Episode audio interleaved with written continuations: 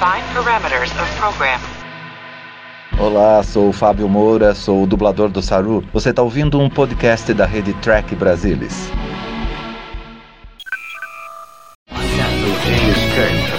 Starship Enterprise. I speak from pure logic. Make it so, Nabor.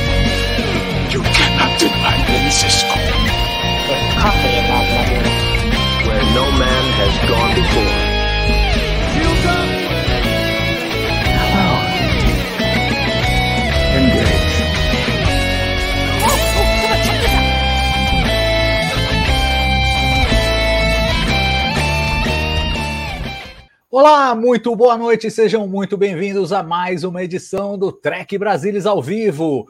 Hoje vamos discutir o oitavo episódio da terceira temporada de Star Trek Picard, intitulado Surrender. É isso aí, vamos bater um papo sobre esse episódio que teve algumas novidades, algumas ressurreições e mas surpresas mesmo, não sei se teve alguma. Vou checar isso com os meus colegas que estão aqui para bater esse papo comigo hoje, Murilo Von Groll e Alexandre Madruga. Murilão, teve surpresa para você? Surpresa, surpresa não teve, mas surpresa, velho. Esse episódio bom, ele é bom. E para você, Madruguinha? Saudações a todos, saudades de todos, do chefe. Aí faz tempo que a gente não se fala, né? Que a gente participa ao vivo. Então, primeiro pedir desculpa pro pessoal, ó, não teve tempo news essa semana porque foi feriadão, uma coisa complicada, mas a gente volta na sexta-feira. Fiquem tranquilos. Do episódio, cara, quem não tá curtindo picar? Eu tô adorando esses dois episódios que eu acho que foi meio assim, ligação pro que vai ser o episódio duplo final. Eu tô curtindo, tô curtindo pra caramba, tô adorando. Tá difícil, hein? A emoção para segurar. Salvador, vamos arrumar uma passagem para ir ver no, pelo IMEX lá nos Estados Unidos para poder ver. Vai pagar, antes. vai pagar, é diferente. É, é, é.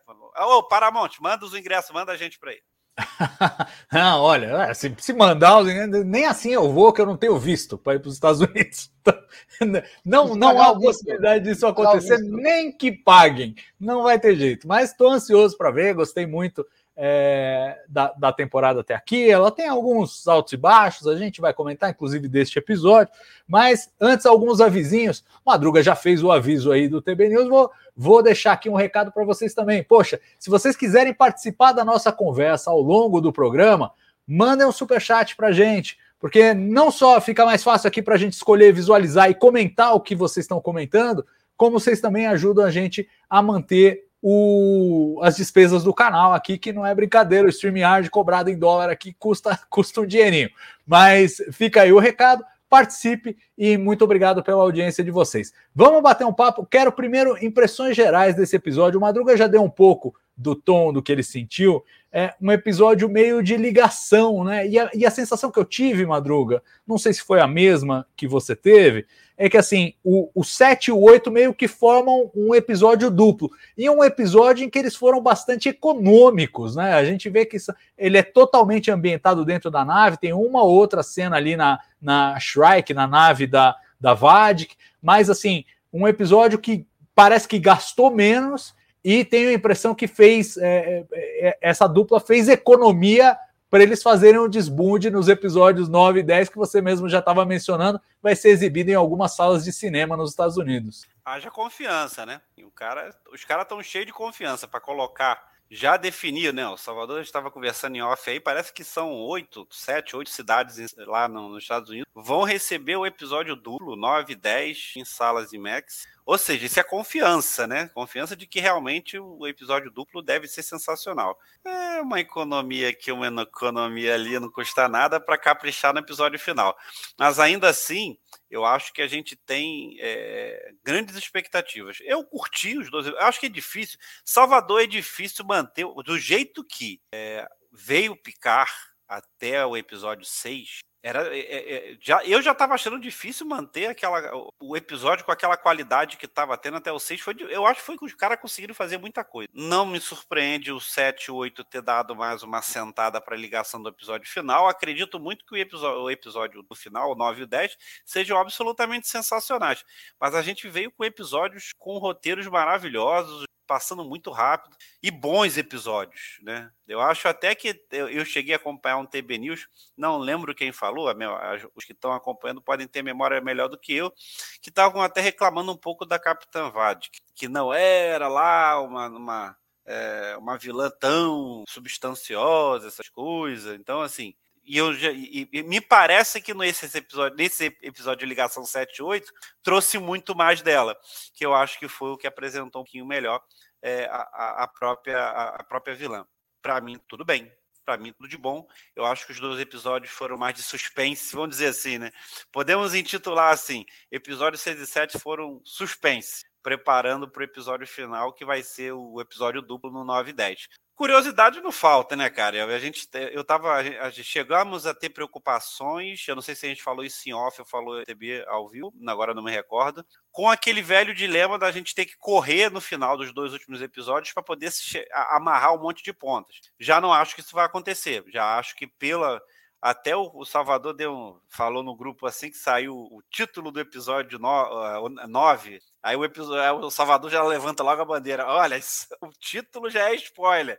Então, assim, a gente já está meio que é, percebendo que a gente vai ter uma solução, pelo menos do Jack, já no 9, e eu acho que pro 10 vai ficar lá o problema lá no, na, no, no episódio, na, no evento é, da fronteira, se é que a gente já não vai ter no final do episódio 9. Eu sei lá, eu tô mega animado, tô curtindo pra caramba. Agora é um desafio, né? É aquela história do filme de 10 horas. Cara, no geral, Picard tá nota 9,5. Boa. É, Murilinho, eu queria a sua opinião sobre é, é, esses últimos dois episódios aí que nós tivemos, o 7 e o 8, se você sente também que eles formam que eles formam uma unidade e que foi ali uma medida de economia. E aproveito para emendar com uma sensação que eu tive, até coloquei nas minhas primeiras impressões, antes da gente mergulhar aí nos aspectos é, mais detalhados da, da trama, mas achei assim, muito. Eu descrevi como pinte pelos números, né? É, é, aquela, aquela brincadeira que você tem no livrinho infantil, que você vai, tem os números e, e as cores e você vai pintando. É um, um, episódio em que acontece tudo que a gente espera que precisa acontecer para encaminhar para o desfecho da temporada. Você teve essa sensação e essa sensação também de que houve uma certa economia aí nesses dois últimos episódios? Tenho a impressão que eles deram uma puxada no freio de mão, assim. Eu gostei desse episódio mas menos episódio, menos que do episódio 7, que foi um episódio favorito da temporada inteira até agora, foi o episódio 7. Até comentei isso no TB ao vivo, e não só da, da temporada, como lá, dos muitos episódios que Star Trek fez. O 7 foi o meu favorito, e dei os motivos lá no TB ao vivo, eu não vou ficar me repetindo aqui. O que, o que para mim denota que, tu, mesmo tu puxando, às vezes, o freio de mão, tu pode fazer bons episódios com outros temas, que para mim foi o caso do 7. Tivemos um bom episódio aqui? Tivemos. Na, no meu gosto, pessoal. Foi tão bom quanto o 7? Não, não foi tão bom, mas precisava ser um episódio para avançar a história em alguns termos. Por exemplo, a gente já elimina a VAD, a gente elimina uma série de perguntas que a gente teria para resolver no episódio 9 e no episódio 10 a gente é resolvido aqui. A VAD que é morta, é destruído, é, tem aquele cliffhanger do Jack, mas eu, eu sinto na água assim que agora nós vamos partir realmente pro, pro vamos ver, que esse episódio do primeiro ao oitavo foi um prelúdio, apesar de ter tido os grandes episódios. Foi episódio 7, eu comentei aqui, eu me desmanchei chorando. Para mim foi um grandíssimo episódio, o episódio 7. Mas tudo isso acho que era um preparatório porque a gente vai ter agora no episódio 9 e no episódio 10 de Picard realmente ali com, a, com as soluções realmente do que vai acontecer. Bacana, bacana. É, vamos mergulhar na trama então, porque ela tem, ela tem aí mais ou menos dois eixos, né? Um é, é o eixo principal, que é a recuperação da, da Titan, né? Então nós temos a tripulação ali é, detida. O episódio começa com a Vadik fechando todos os, os, os, caminhos dentro da nave, botando os capangas dela para irem atrás da tripulação, desativa o sistema de, de comunicação, enfim, isola todo mundo, pega a turminha na ponte e fica com aquela chantagem: ó, enquanto o Jack Crusher não se entregar, a cada 10 minutos eu vou executar alguém aqui é, da, da tripulação da ponte. É, e, e, claro, o outro eixo que a gente vai falar, é, acho que é até melhor a gente falar primeiro, é o eixo da, da, do Riker com a Troy, que ficaram na Shrike. E que tem ali alguma resolução emocional, mas ao mesmo tempo, e aí já coloco o dedão na ferida, vou perguntar dessa vez primeiro para o Murilo, depois passo para o Madruga. Mas assim, Murilinho, Não pareceu. Primeiro que assim, eles, eles deixaram um episódio, eu sei que você super elogiou o 7, mas eles deixaram a gente no escuro com relação ao que estava acontecendo com, com Riker e Troy, né? Só falaram, teve uma fala da Vadik lá falando com a, a face, né? O grande inimigo aí, o chefão dela, é, dizendo que ah, não conseguiu tirar nenhuma informação deles e tal, e não sei o quê, é, apesar da tortura. Mas assim, que esquisito. Eu achei esquisito demais os dois serem presos juntos, o que é o, o assim, é o, é o contrário do que um torturador faria, é botar as pessoas, duas pessoas juntas para elas se consolarem uma a outra. A Troy não parece ter nenhum sinal de violência, o Riker sim, mas a Troy não. Então, que diabo de, de tortura foi essa? Que interrogatório tão terrível que a VAD fez para concluir que não ia tirar informações dele? Não criou um ruído aí para você? Porque para mim criou. É, a gente ficou um episódio inteiro sem ver o que estava acontecendo. Eu imaginava que alguma coisa mais, mais concreta pudesse ter acontecido com eles. Na verdade, ah, não, ela perguntou, e aí, você vai contar alguma coisa? Não, não vou contar nada. Então toma três tabef fica preso aí com a sua mulher. Não ficou esquisito isso aí, não, Murilo? Cara, ruído tem, mas se a gente for eliminar cada ruído que nós vamos encontrar em Star Trek, não tem Star Trek, não tem episódio, entendeu? Tem algumas conveniências que tem que ter. O Riker precisa estar junto da Troy para eles falarem, ponto parágrafo, tem que ter, velho. Se a gente for se apegar a cada dedilhadinho, tipo, meu Deus, veja bem, não sei que tu tá fazendo isso, não é isso que eu tô dizendo. Tô dizendo assim, que a gente for ficar no nitpicking, entendeu? Tipo, ai, veja bem, olha aqui. Eles não...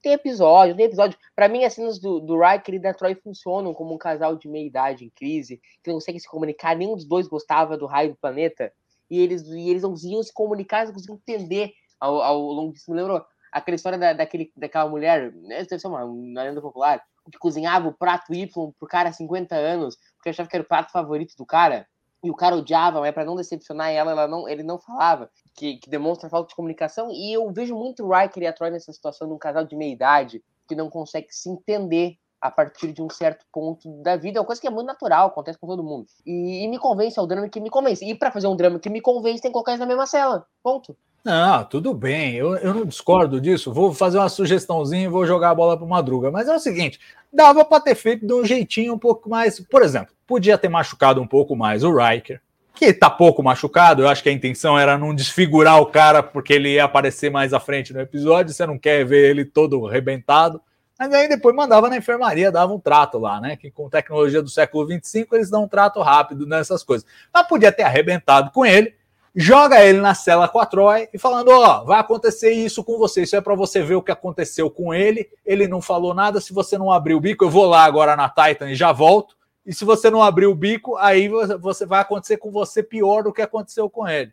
E pronto, já dava uma justificativa. Jogou ele lá na cela com a Troy para Troy é, é, é, se sensibilizar com a tortura a que ele foi submetido. Mas do jeito que foi feito, foi meio tipo, eles estão lá batendo um papo. A gente não viu nada que aconteceu. É, não, não, não teve essa parte, né? E, e, e, pelos próprios ferimentos eu achei que ficou, uma, ficou pouco. Você não achou, Madruga? Não, não foi uma coisa que você é, falou, poxa, tá faltando alguma coisa aqui?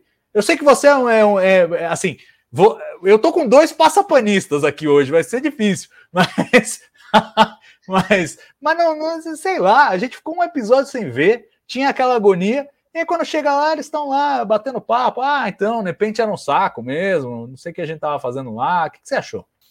Gostei do Passa Panistas, é verdade. Assumo. Só sumido, não adianta. Vai botar aí que eu passo pano mesmo.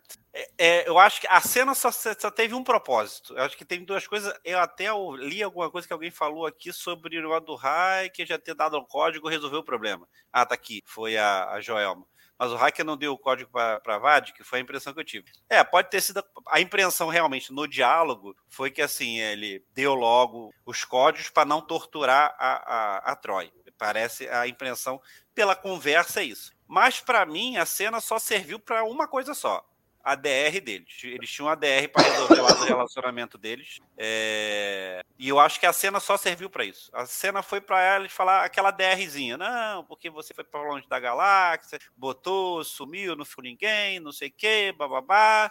Aí é, e ele fala que ele, ela, ele, ela tirou os sentimentos dele, que na verdade ela. É, foi uma DR. A cena só serviu para DR. porque eu, todas as outras coisas pequenininhas que aí a, a, a, acho que foi algo que recebeu, assim, ah, ele já, ele já falou logo, já entregou logo que ela não estava machucada porque ele já deu os códigos logo, que ele não suportava ela ser torturada, então eu dei logo, que o Jean-Luc Picard vai dar o jeito dele lá, então eu passei logo. Ela até fala assim: será que a gente fez bem de dar o código logo? Ou seja, parece que a coisa foi feita rápida para não ter tortura. Mas assim, nitidamente, é, tanto, tanto que esse assunto, nessa cena passa muito rápido. O diálogo sobre isso é super rápido. O que toma a cena toda é o diálogo e a DR deles. Entender o que, que houve com eles lá atrás, por que, que eles se afastaram, e aí ela dizer que tirou o sentimento de perda que ele tinha do filho.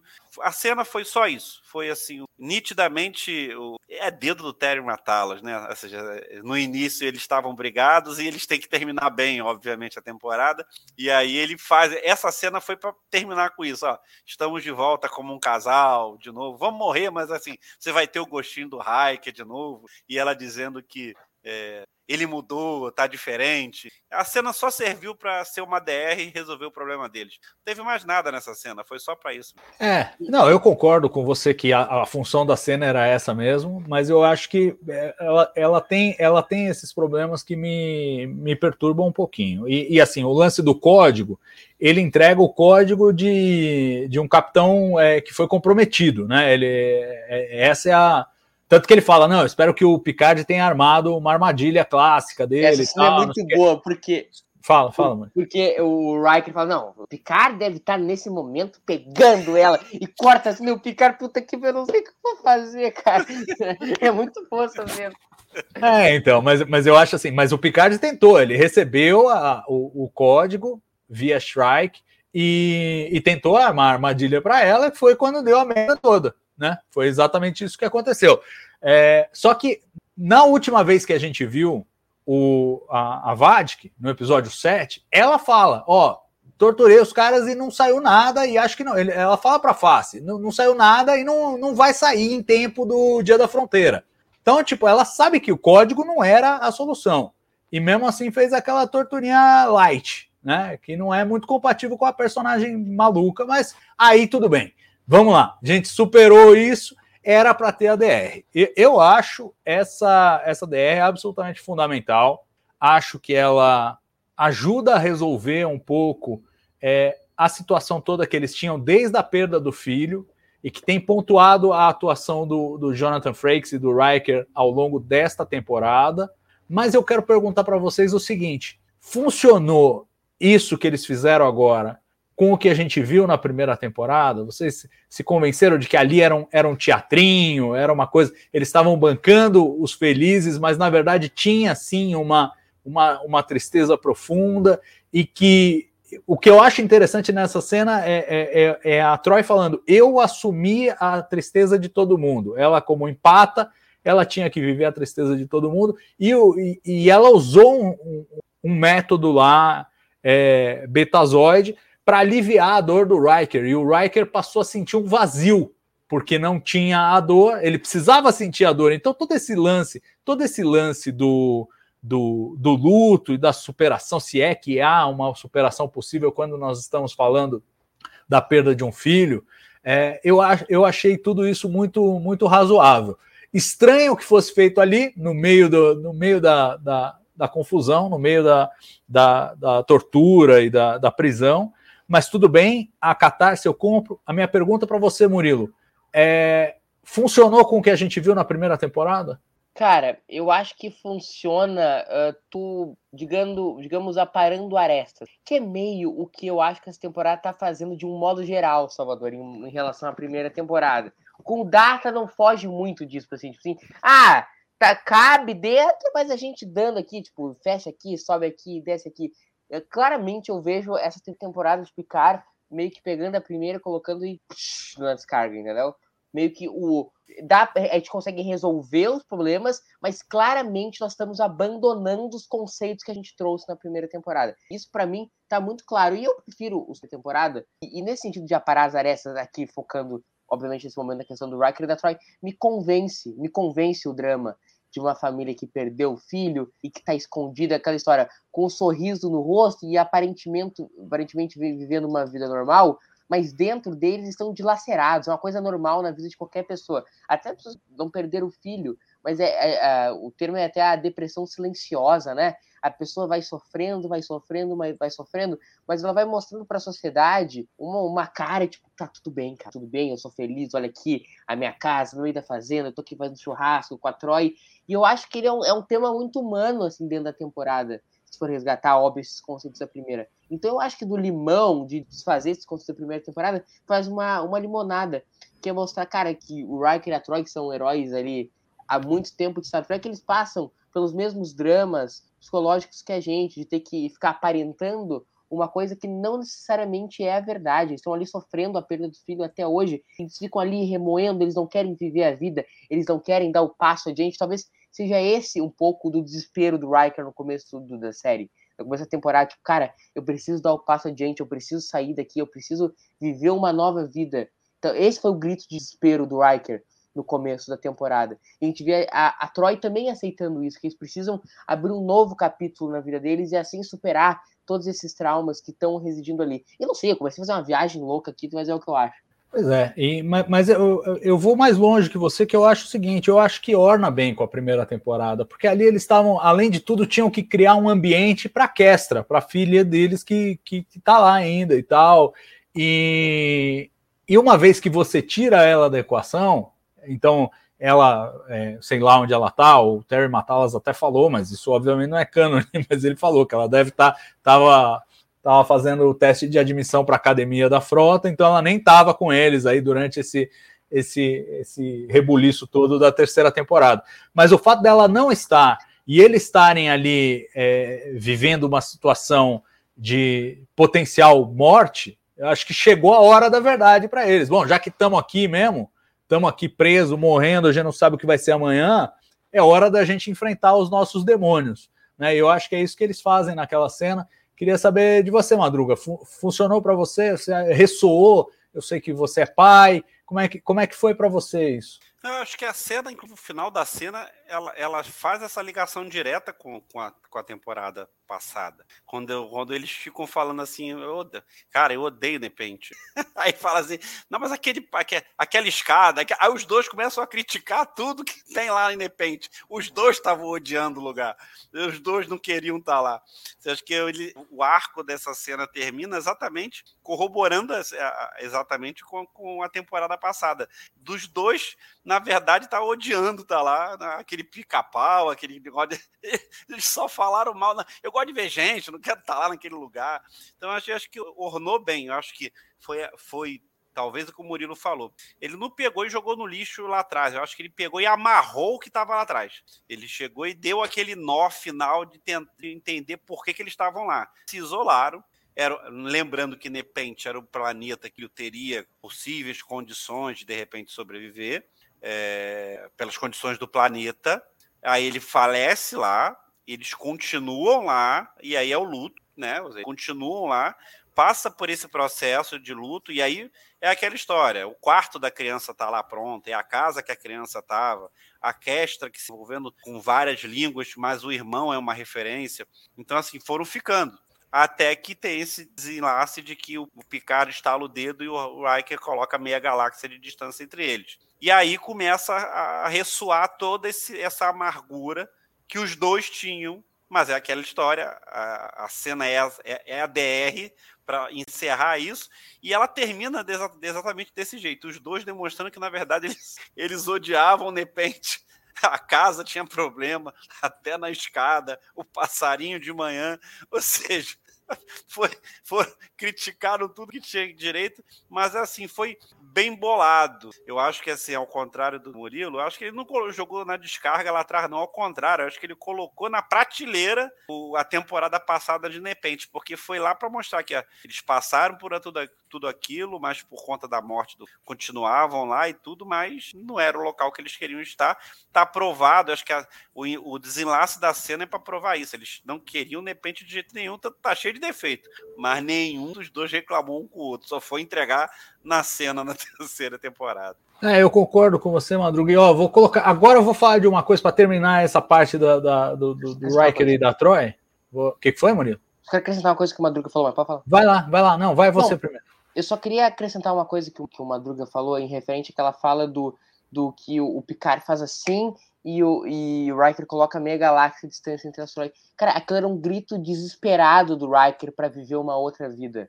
Porque ele estava vivendo a, a vida da morte do filho dele ainda. E, e curiosamente, tinha comentado com uma pessoa essa semana de uma tragédia que teve aqui no Rio Grande do Sul envolvendo muitos jovens e que as famílias. E eu vi uma entrevista de um pai, e assim, eu não posso mensurar o criador de um pai perder um filho, porque eu não tenho filho, pelo menos hoje ainda. E o, e o, e o cara dizia: não tem um dia que eu, eu não quero sair dessa cidade aqui, porque todo dia eu acordo lembrando do meu filho, e todo dia eu saio pro meu trabalho e vejo.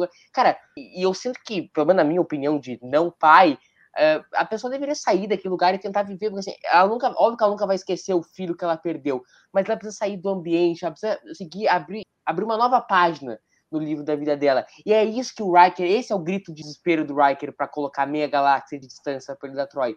O Picard fez assim e ele viu a oportunidade de ter uma outra vida. E para mim essa mensagem é muito poderosa dentro desse episódio. Assim. O Riker estava enlouquecido para ter uma nova vida. Eu acho que finalmente. E a Troy não conseguia entender isso. Tudo bem, ela é mãe, ela é mulher, ela tem uma outra perspectiva daquilo. Mas e o que eu acho bonito desse episódio é que eles conseguem finalmente se entender e compreender na dor do outro o que, que o outro precisa. O Riker precisa de uma nova vida e ele mal sabia ele que a Troy também precisava de uma outra vida. Que eles precisam virar a página de repente, precisam virar a página dos filhos dele para ter uma outra vida. Eu, eu acho poderosíssimo esse todo esse segmento. Não, bacana. Eu, eu vou falar do que eu realmente gostei nessa sequência toda, que é do Worf. Tudo que o Worf faz nessa, nessa temporada, eu gosto. Não, não tem nada que eu não goste. E ele chegando lá para salvá-los, que de novo, pente pelos números, né? Eles eram os dois que estavam sumidos, que estavam voltando para lá, que era bola cantada que eram, eram eles, já que estava todo mundo inabilitado lá, desabilitado na, na Titan, eram eles que iam salvar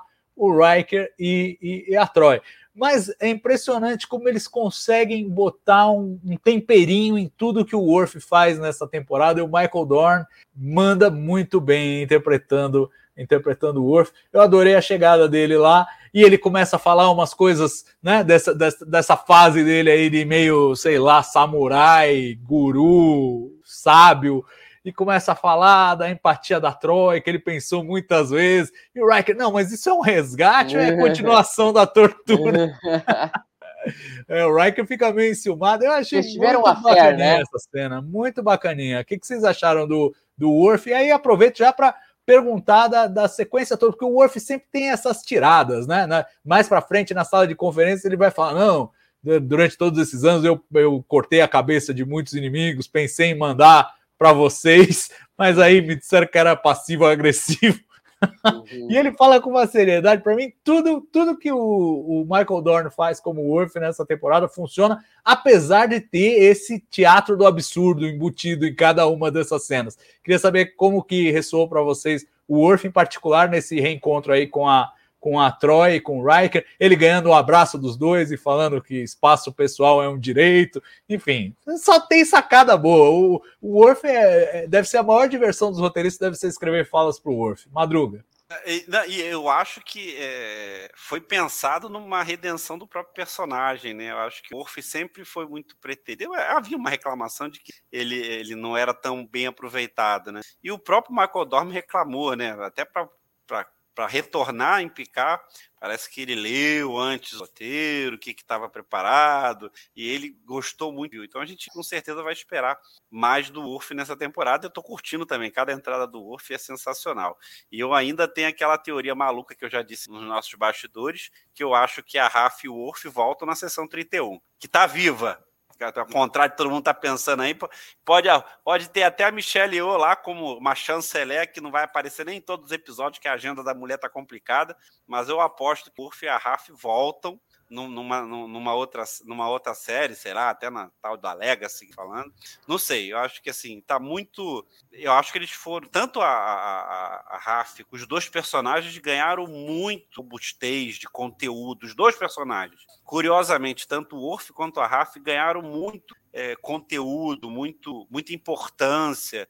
O, a, o papel de agente que eles tiveram é, nessa temporada, o desenlace das coisas. Eu acho que eles ganharam muito conteúdo e muito peso para ser só essa temporada dos dois. É um chute meu, porque eu acho que eles deram muito valor aos dois personagens. E outra coisa que, que, que é o que geralmente acontece em Star Trek, Anson Malt que nos diga, né? Seja, depois que o Capitão Pike do Anson Malt apareceu, foi um frenesi enlouquecido, que era o Capitão Pike, tinha que ter, tinha que voltar, e os caras perceberam e veio o Strange New Cara, todo mundo tá adorando a Raf. Quem é que não tá gostando da Raf com o Orf? Chega a ser divertido.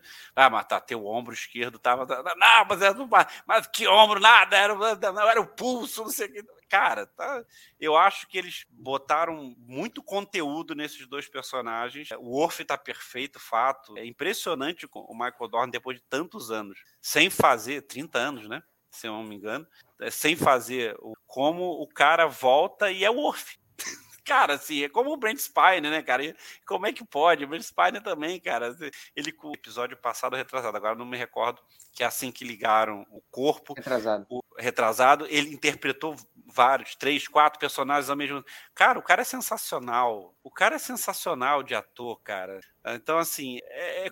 e aí o, o, Data volta. E aí você fica assim pensando, gente, mas o cara morreu, mas assim, volta e tá todo mundo feliz, e o próprio ator gostou, né?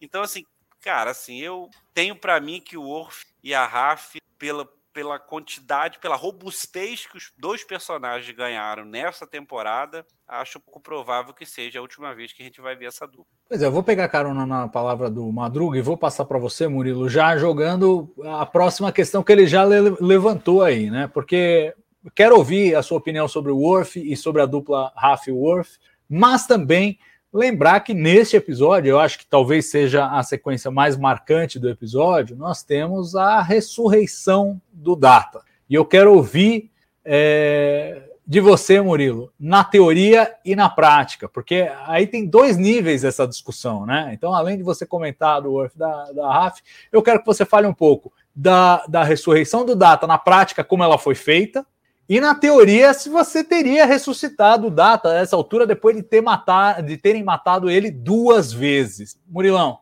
Vamos lá então, perdão pela Eu acho o seguinte, vamos por partes. Eu vou me despir agora do, do papel que eu assumi duramente nessa temporada de Picard de passapanista e vou ir para o meu habitat natural, que é ser cri-cri da série Star Trek. Eu acho defeito em tudo, e mas como eu tô vendidinho para Picard, eu virei passapanista. Mas vou ser cri-cri eu tô gostando do Worf agora que ele tá interagindo com os personagens clássicos. Para mim, todo o segmento dele com a Raf, do primeiro episódio, qual episódio primeiro, no primeiro episódio que ele aparece, até, até eles chegarem a Titan, eu acho que espreme, espreme, espreme, não sai nada que preste. Eu achei que sempre era os elos fracos dos episódios, era a sequência do Worf e da Raf.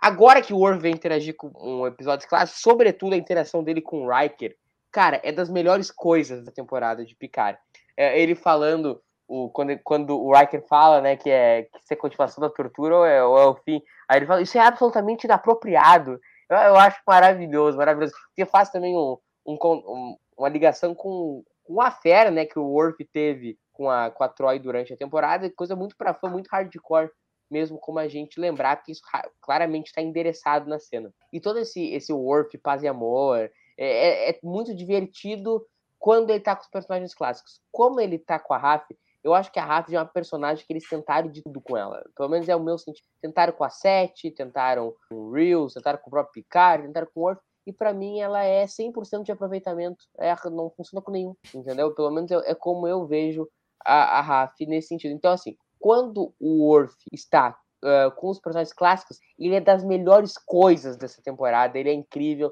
sou fãzaço. Michael Dorme tá nas suas melhores atuações dentro do universo de Star Trek, dá show que homem maravilhoso, sensacional, incrível. A Raf, quando tá com a Raf, eu acho que são, não gostaria de ver uma série do Worf e da Raf, mas quero mais ver esse Worf aí, samurai, uh, pacifista e... Cara, pra mim, das melhores cenas da temporada inteira é o, é o, o Riker falando, não lembro qual episódio, eu acho que eles vão invadir lá o Instituto E aí ele fala, tipo, ah, se der uma merda aí, nós vamos ter que fazer a moda Klingon, né? Aí o Worf, não, eu não faço mais isso aí, o Riker, nós vamos morrer toda a missão, não vai dar certo isso aí. Eu acho que das melhores cenas da temporada.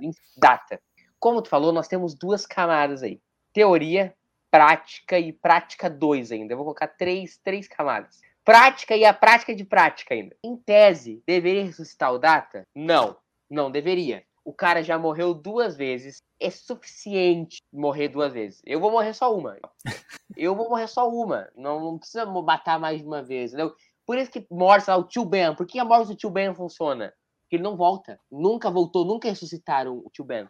Aí tu vai dizer, Murilo, mas a morte do Data em Nemesis é uma bosta. Tá, o que, que naquele filme não é uma bosta? Que... Aí tudo bem, voltamos lá em Picar. Voltamos lá em Picar ressuscitamos. O cara pediu pra morrer. Pediu, ele falou claramente pro Picar, quero morrer. E o cara, o Data falou, morreu. Esse é o, é o final da temporada.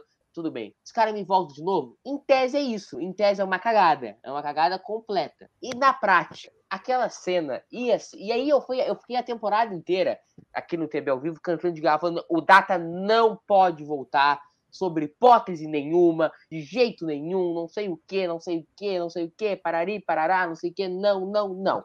Aí eu me pergunto uma coisa: naquela cena lá que nós temos um episódio de Star Trek Reunião de novo, tinha que ter o data, e isso se sobrepõe a qualquer tese. É quando o fato se sobrepõe à tese. O data tinha que estar naquela cena. E aí, se o Murilo acha que não devia, se o Salvador acha que não sei o quê, que, meu Deus, que Gene Roddenberry, foda-se, tem que estar. Então, o fato se sobrepõe à tese. Eu não sou torcedor de tese. Eu acho que devia fazer? Não acho que devia fazer. Fizeram e ficou legal? Fizeram. Prática da prática. A ressurreição foi bem feita. Em partes foi bem feita. Em partes, eu acho que foi bem feita. Todo o conceito ali de ter data, lore, before e ele brigando um contra o outro, eu acho muito legal, por exemplo. E isso foi um dos pontos que eu falei que foi para mim das melhores coisas do episódio 7, que para mim é o melhor episódio de Picard, e acho que façam uma coisa. Eu acabei de dizer, velho. O. acabei de dizer isso. O ponto é o seguinte: uh, que toda essa sequência eu acho muito boa. Dele, tu vê ele brigando com, com ele mesmo, mas toda na parte que ele estaria, tá ele, o Data e o próprio Lore estão ali brigando. Quando vira aquela cena Harry, Harry Dumbledore na Gothic Hall imaginária do Harry lá, eu acho que a Lico andou de mãozinha dada com a breguice. Mãozinha dada. Vou falar, vou falar, meu Deus, uma bosta. Estra... Mataram minha Star Trek Picard com essa cena. Não, não mataram minha Star Trek Picard. Mas eu acho que poderia ter tido uma resolução diferente. Por exemplo, toda aquela cena do, do no episódio passado, e que, repito, foi das coisas que eu achei muito incrível no episódio 7, que me faz amar muito, e eu já de ter visto infinitas vezes já aquele episódio, é toda aquela briga do Data, do Lore, não sei o quê. E eu acho que era muito mais bem feito ali, sabe? O Laforge gritando com o Data, tipo, cara, pelo amor de Deus, me ajuda. Se os caras tivessem seguido naquela leva, sei lá, o Picard chorando na frente, pelo amor de Deus, lá, eu preciso de ti. E do que aquela cena Harry Dumbledore em Hall, eu acho que é o um pouco do duelo fraco do episódio. Apesar do conceito ser bom, as memórias do Data fazem ele, parari, parará, mas não foi da resolução que mais me agradava. Então, assim, em resumo da obra, resumindo toda a palestra que eu dei, não deveriam ter feito, que bom que fizeram, poderia ter sido melhor. Esse o resumo. Genial. Essa, não, essa síntese foi Perfeito.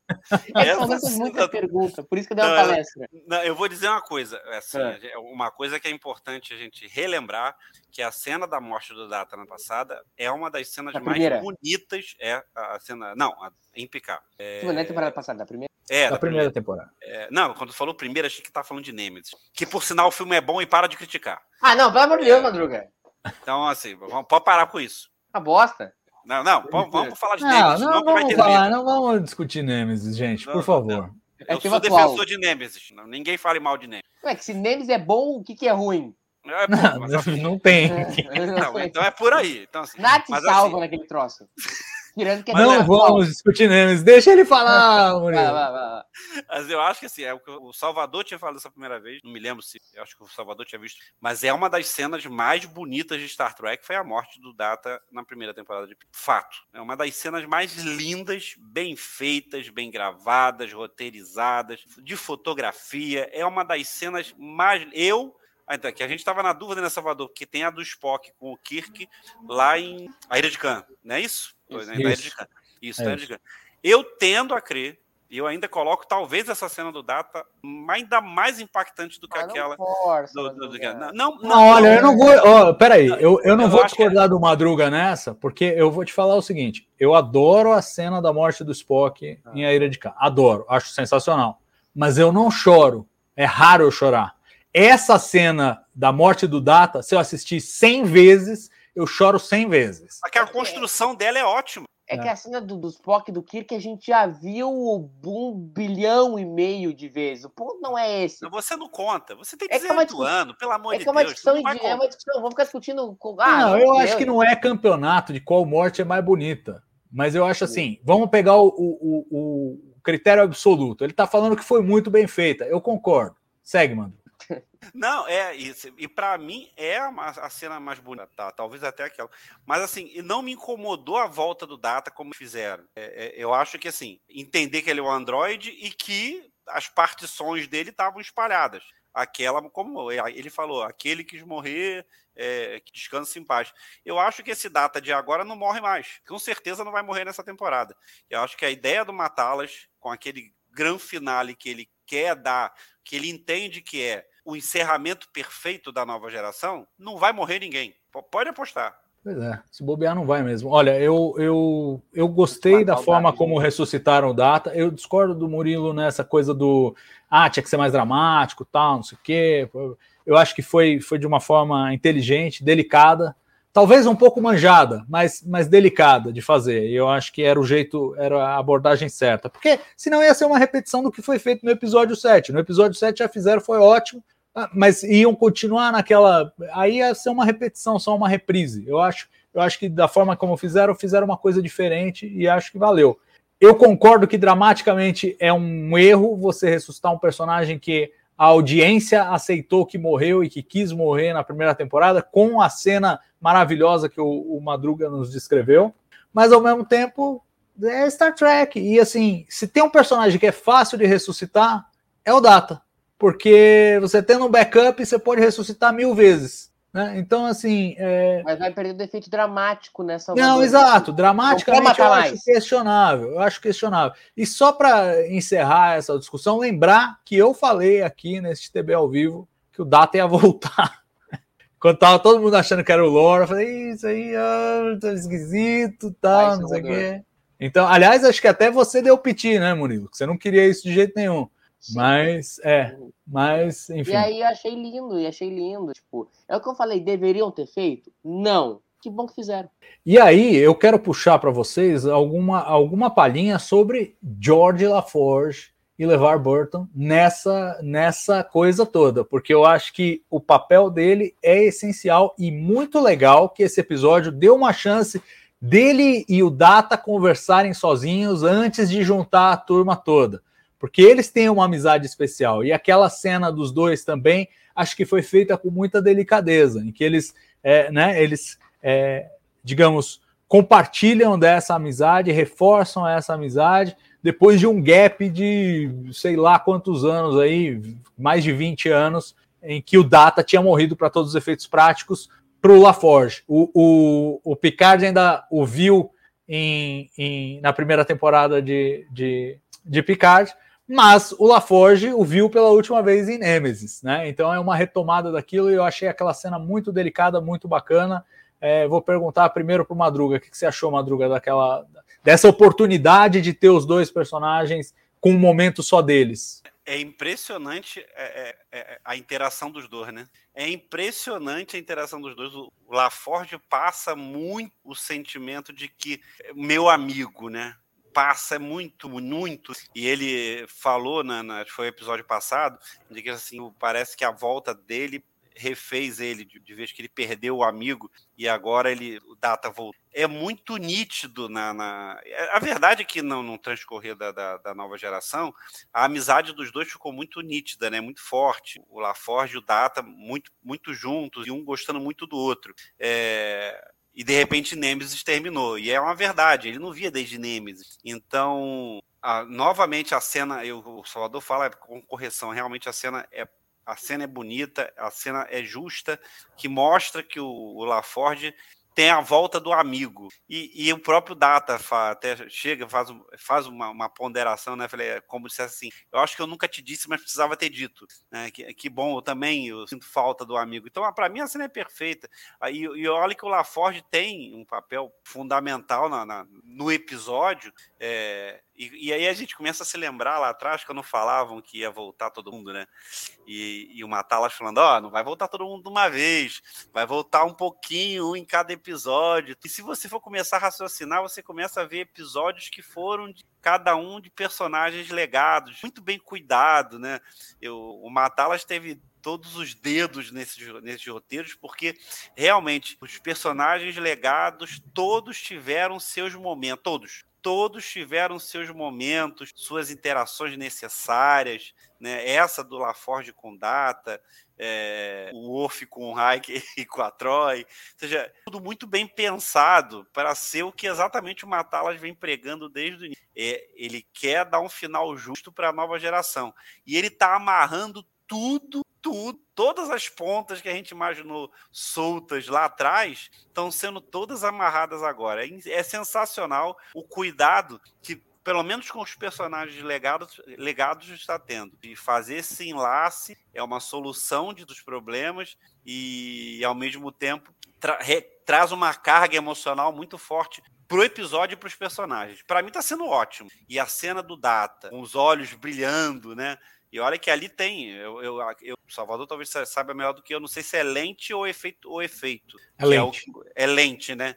É, então isso torna ainda a coisa mais difícil. Com aquela lente, o ator retratar aquela emoção daquela forma, daquele jeito, com uma lente daquela, e, é, e a emoção está retratada. 10 segundos absolutamente emocionantes que mostram uma amizade que realmente existe há 50 anos. Murilo, e você que começou meio bodeado com o LaForge, o que, que você achou do nosso glorioso LeVar Burton e dessa, desse momento dele com Brent Spiner? Data.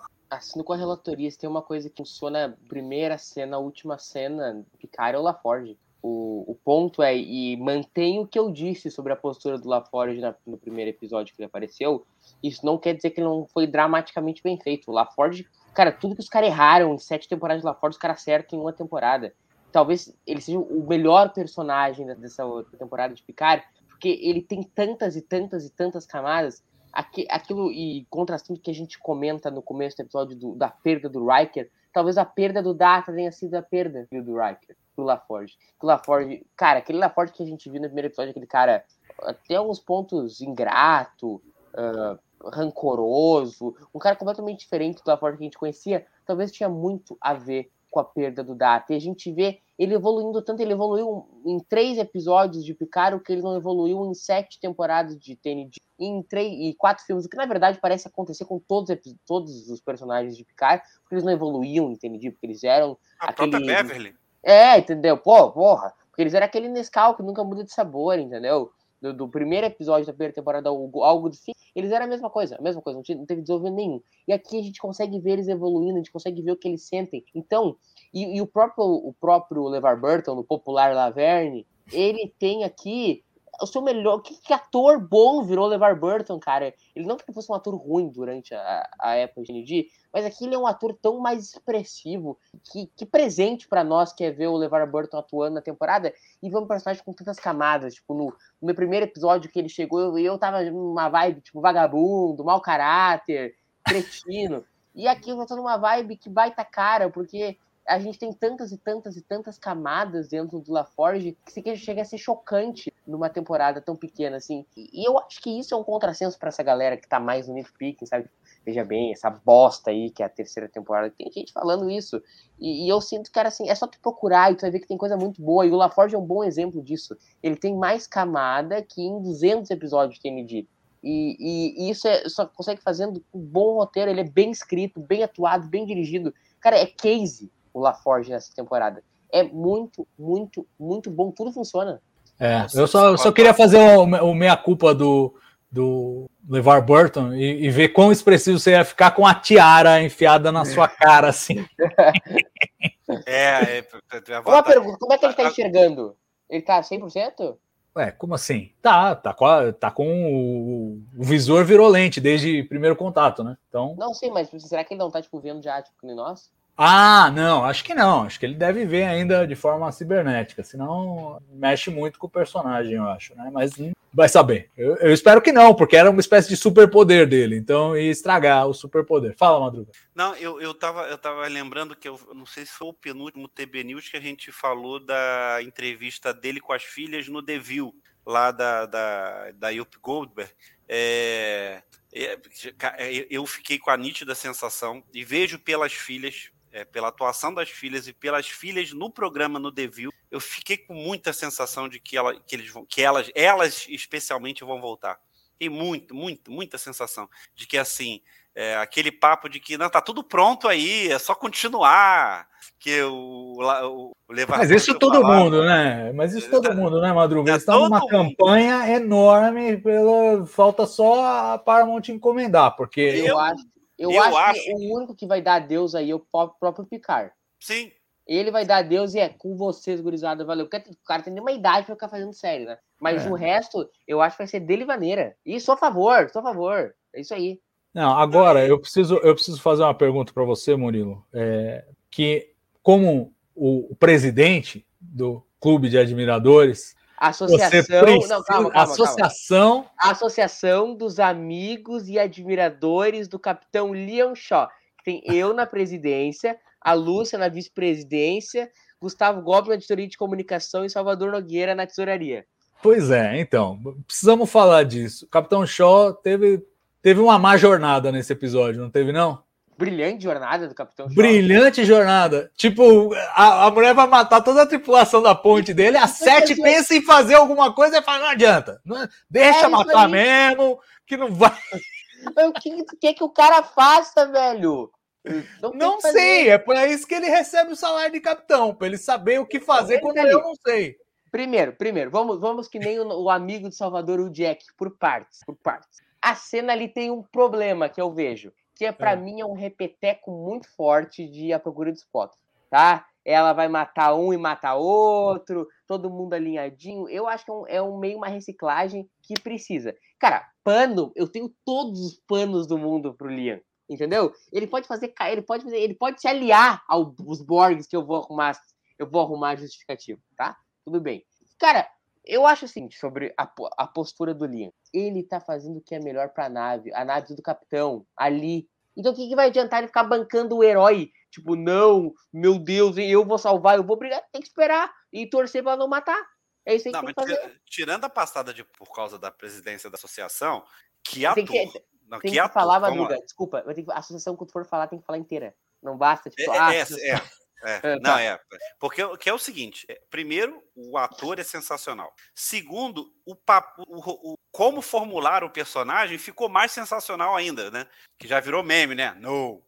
então, assim, eu, eu acho que assim, é, espero que esteja enganado, que a gente tenha uma certa suspeita que talvez o personagem não termine a temporada. É, mas assim, seria um desperdício porque o personagem é muito. Meu Deus. O personagem é muito bom. O jeito do Shaw é sensacional. Então, assim, eu acho que seria um desperdício. Primeiro que, assim, todos os meus protestos do matá-lo de ter matado a, a, a, a Vulcana. Cara, pelo amor de Deus.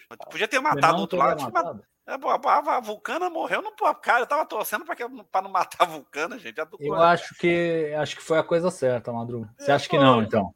Ah, eu não lembro nem do nome dela, cara. Já lembro nem do nome dela. Não, Tivim, Tivim, tem personagem que eu falo. Porque aí que tá, se matasse um figurante, que tinha uns figurantes ali naquele Sim. grupo. Se matasse um figurante, a gente, ah, e daí, né?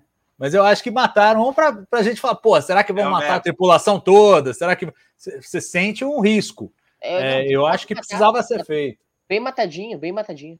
Não, é, tô dizendo que eu só eu acho que a perda num personagem, que assim, era uma única vulcana. Novamente, estamos sem vulcanos de novo lá, pelo jeito. Mas assim, eu tava gostando do desempenho da, dela como vulcana, achei, achei, achei legal. Talvez a, a Alfred lá fosse. É, mas é o que o Salvador falou: o impacto eu... tinha que ser na, em alguém da, que era das principal do comando. Mas assim, eu gostei. Eu, eu tô, agora, voltando pro Shaw, eu, eu tomara que o ator é bom, é, o papel que deram a ele, a maneira que montaram o Capitão Shaw é sensacional. E eu acho até que o Salvador, o papel dele, que é aquela história de não, você devia, você é frota, ele é muito, ele é muito catedrático, né? Fizeram o papel dele para ele ser aquele capitão, aquele capitão, como é que é? Como tem que ser, como capitão da frota tem que ser. É, é o capitão chato, assim, não, o cara, o cara tá lá, o cara segue o protocolo. Se todos os capitães ele... fossem que nem ele, não tinha problema na frota. Não, mas aí também tinha Star Trek. No de Star Trek que sempre tem uns tapetão fazer besteira. Mas assim, é, e pular cerca de vez. Mas assim, é, eu acho que o que o fizeram do personagem, que é, eu acho sensacional. Torço para que. É, eu acho que o que ele fez na ponte, quando ele fala para Sete, para Sete, e ele mantém chamando ela de, de Hansen, né? E ela, agora ela bateu de frente. E ele no protocolo, né? Comandante Hansen, ah, me chama de 7 de 9. E ele mantém o protocolo, você é da frota, não tinha que ter tirado, tinha que ter matado. Então, assim, ele, ele é na, no preto no branco, vamos dizer assim. E talvez seja o capitão que nunca Star Trek teve que é bom ter, tirando o Jellico, né?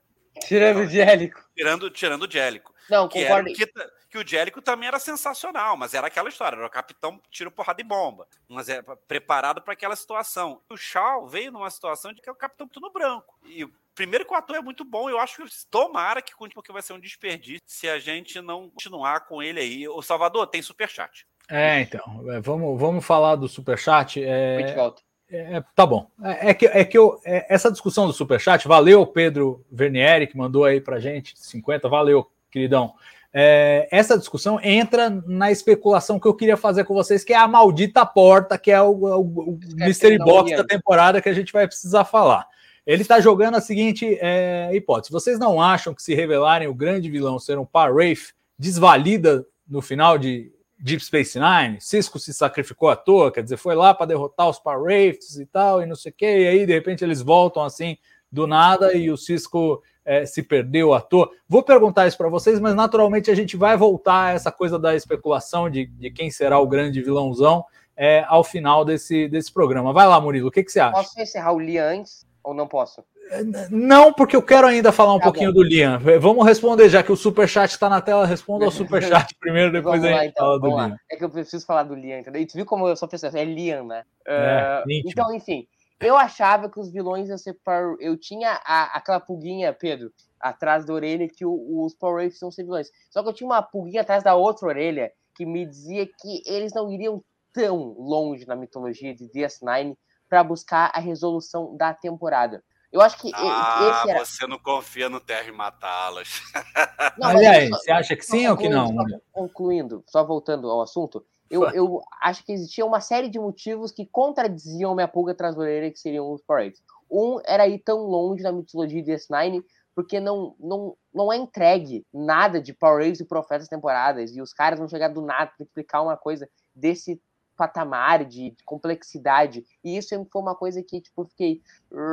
entendeu? Não sei se vai ser. A outra, que, cara, se tu vai trazer os Power Rangers, teria que trazer o Cisco. E eu não sei qual é a viabilidade de trazer o Cisco. Porque eu acho impraticável, dramaticamente. Não pela questão, tipo, ah, tudo bem, se os Power Rangers têm um novo emissário, os profetas também pode ter. Isso funciona do ponto de vista canônico, mas não do ponto de vista dramático. É tu trazer todo, toda a mitologia do, do emissário dos profetas e não trazer o emissário dos profetas eu acharia um, um, uma coisa muito equivocada da parte da produção de Picard. Então, esses pontos uh, me fazem pensar que não seria Power Race, mesmo eu achando que seriam Power Race. Eu acho que essa, esse episódio telegrafou que é Borg. Então, para mim, é uma discussão sepultada, porque eu tô muito convicto que é Borg. A não ser que os é. caras vão fazer Borg, Power Race, Dominion junto, que aí é, apelou demais. A gente, né? A gente ia fazer uma sessão final de especulação, você já. Vai ser isso, acabou. É, Madruga, responde só é, esse comentário do Pedro aí. Você, você concorda com o Murilo que é, vai fundo demais e que teria um problema é, com o Deep Space Nine se de repente trouxesse os Parwraiths e, e fizesse parecer que o, o papel do Cisco ali para derrotá-los é, tenha sido em vão? Não, não não acho. Eu, eu, eu, confesso a vocês que nesse ponto não tenho muita especulação, não. Não sei se é Borg, não sei se é Pioneer, não sei. É, nesse ponto eu tô ainda em dúvida. Porque, assim, foi, foram colocadas nesse, nesse, episódio. Esses dois episódios foram para colocar pitadas do que vai ser o final, né? E o tempo todo. Aí a Troy fala: não, ele tem alguma coisa negativa, mas não tá nele, tá em volta dele. E aí ele tem esse poder de entrar no corpo de outra pessoa Cara, não acho que seja de PC9, não. Não acho, não. Assim, porque o, aí a, a, a Vatic fala, não, a Vatic parece sabe tudo que ele é capaz de fazer. E aí fala assim, não, você está descobrindo o que, que você faz. Então, você, tá, aí ela percebe que ele domina o corpo de outra pessoa. Não sei. Isso, não, isso não, foi pra Rafe, né? É, é, não sei, Murilo. Eu tenho. Eu acho que não. Eu, Eu acho, acho também que não é os Power dizendo que Eu essa também acho que não é. fudeu a Izzy, eu acharia que é Power Race, entendeu? Eu É, se que fosse não. só isso, se fosse só isso, eu também concordaria, mas, mas não é só isso, né? E aí vamos, vamos, vamos deixar essa discussão mais lá para frente. Vou puxar de volta e vou puxar um outro comentário da Débora Mismet, que ela fala assim: o Capitão Medíocre daria uma série divertida. Fica Shaw. E, e- e eu acho que ela vai na veia. Não, ela gosta do Shaw como eu gosto do Shaw, mas é, eu acho que ela vai na veia dessa, dessa questão do Shaw. Porque eu achava que o Shaw, no, no começo da temporada, eu achava que ele era extremamente ranzinza, amargurado, é, mas super competente. É o que eu imaginava dele. E agora, após oito episódios, eu já começo a me alinhar com a descrição que ela deu. Ele é um capitão medíocre no final. E um capitão medíocre já não tem mais o mesmo apelo. Talvez eu tenha que renunciar aí ao meu posto na associação. Já tá excluído. Qualquer pessoa que duvida de Liam Shaw tá excluído. Cara, eu, pra mim ele deu um sinal de grandeza nesse episódio. Cara, que é o cara que né, é pior que saber, saber matar, saber morrer, é saber deixar os outros morrer quando precisam morrer. E a tripulante precisava morrer, não tinha o que ele fazer. Não tinha. Ele ia o quê? Ele ia deixar numa nave sem capitão porque ele ia bancar o heróizão. Não, mas ele tá a reboque, ele tá a reboque faz uns quatro episódios, Murilo. Que ele, é, é, assim, que é o papel dele, a gente já, já chegou a esse cúmulo de elogiar a expressão que ele faz quando alguém fala alguma coisa numa reunião. Tipo, Porque esse é é o destaque, destaque do episódio. É, é um Shaw faz uma cara e uma boca quando falam alguma coisa. Não dá. O cara, ele é medíocre.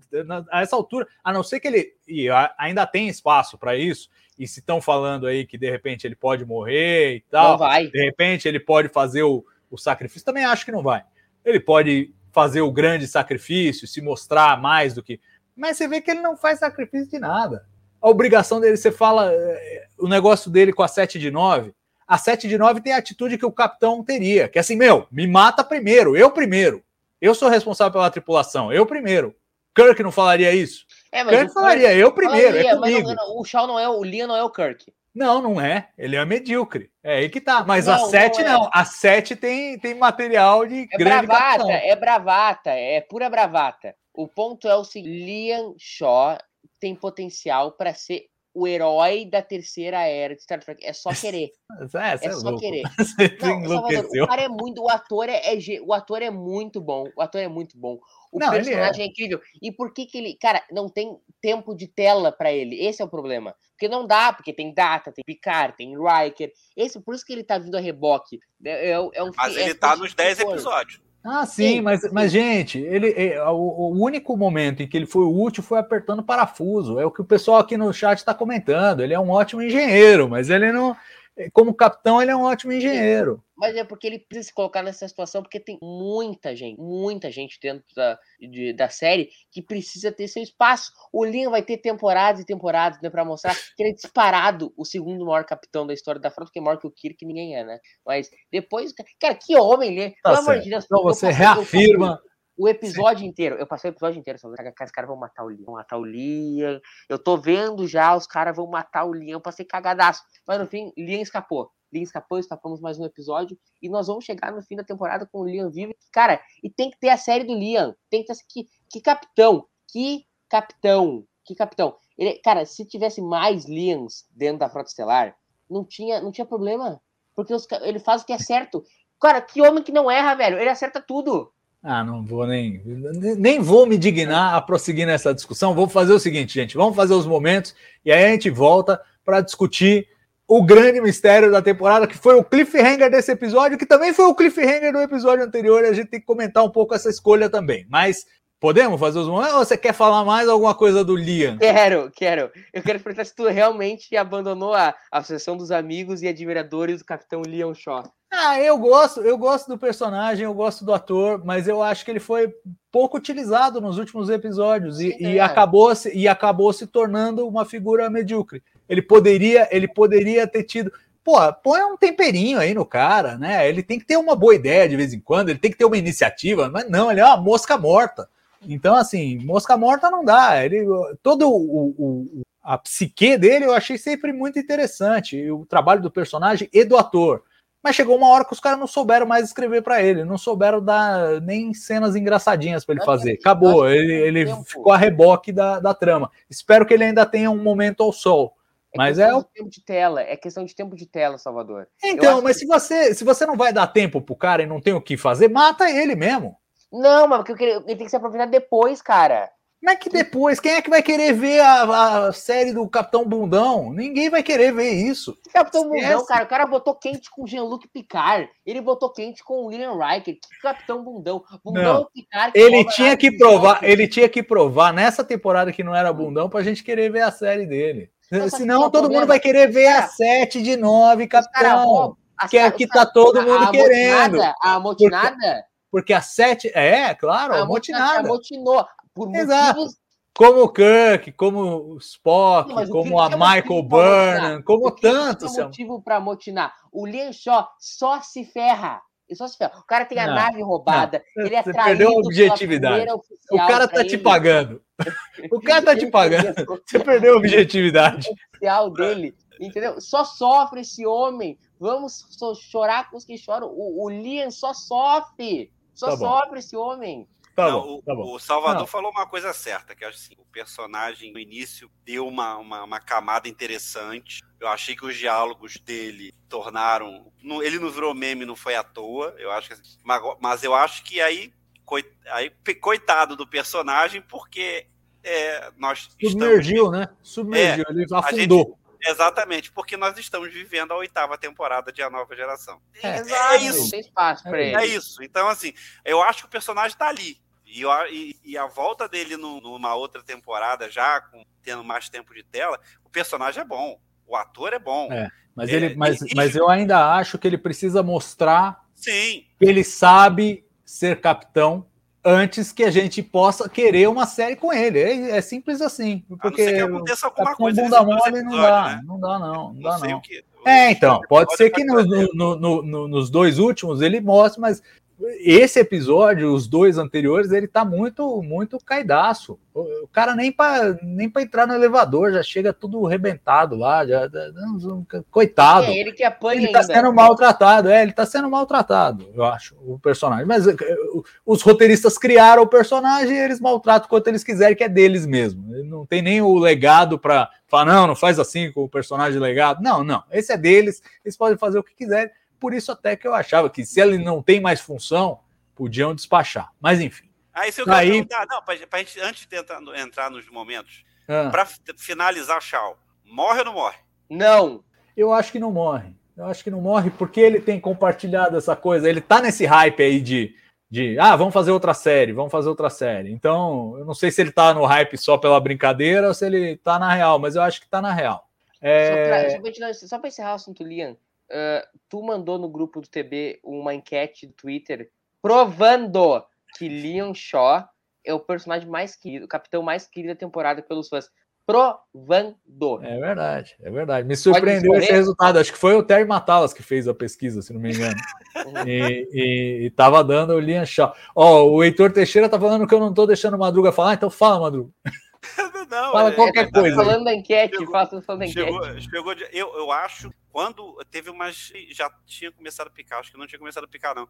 Que o ator do Lian Shaw, que é Ted Stashwick, né? Isso, Isso. o Salvador que me ensinou a falar é o nome do. Todd Stashwick. Então, é, ele, ele, ele entregou, né? Já viu que escapou, né? Deixou que ele estaria nos 10 episódios. Independente de, de não, não, desempenhar, de repente, conteúdo tamanho em muitos dos episódios, mas ele está em 10 episódios. E, e, aí é o que é, penso no que o Salvador tá, tá, tá falando. Eu acho que estão olhando o Shaw para uma próxima série. Só, só, só comenta aí que o pessoal tá perguntando esse lance da enquete do Terry Matalas aí. O que, que, tem? Ah, o Terry Matalas fez uma, uma enquete é, perguntando assim: ah, qual você acha que é o melhor capitão dessa temporada? Aí tinha lá o Picard, o Riker, o, o, Shaw e, é, o Avad. tinha mais um, e acho que a Vadik, é.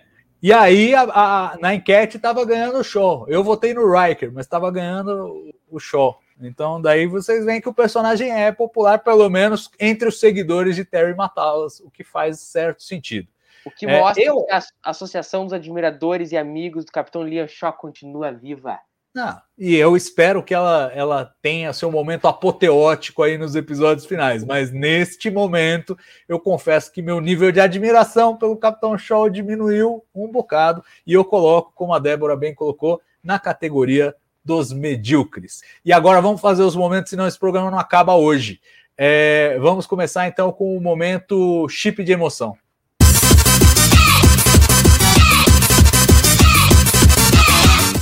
Vamos lá. Murilo. Momento que o Chulinha reassume a ponte do Titan no final do episódio. Ah, você tá de zoeira, né? Você vai, você vai pôr isso mesmo. E é o personagem até o final, hein? Literalmente. Ao personagem dele e ao seu personagem. Isso tá bom. Aí. Tá bom. E você, Madruga? Rapaz, assim, tem duas, acho que tem duas cenas bem emocionantes no episódio, que é a do Data com o LaForge. É, é uma, uma, uma cena com, com emoção muito nítida entre os personagens. E tem a DR, né? A DR do Hiker com, com a Troy. É, eu tenho, eu tenho esses dois, difícil escolher. Eu acho que vou ficar mais com o Data com o LaForge. Pois é, eu, eu tô com você, Madruga. É, eu acho que a sequência toda ali da.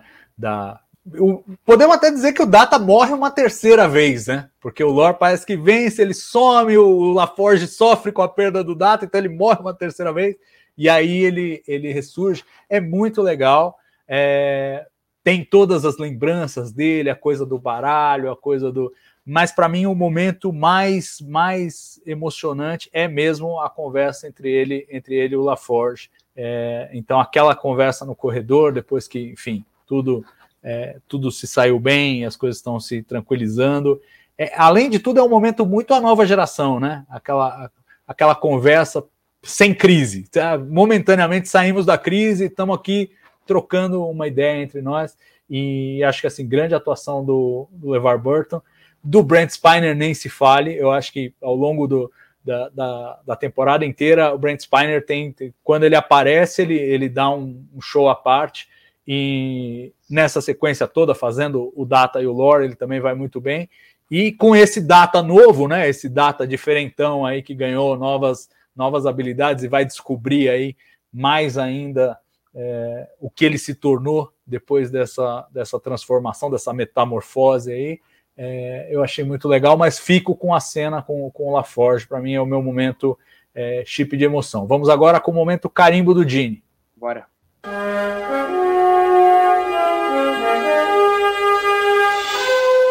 Carimbo do Gene, difícil, hein? Difícil saber é, se o Gene Até porque o Shaw só teve uma cena, você já gastou, agora não tem é, mais. Pois é. Pois é, então. Ah, é complicado, cara. É. Poucas coisas o Dini carimbaria nessa temporada. O que talvez mostre porque ela é tão boa.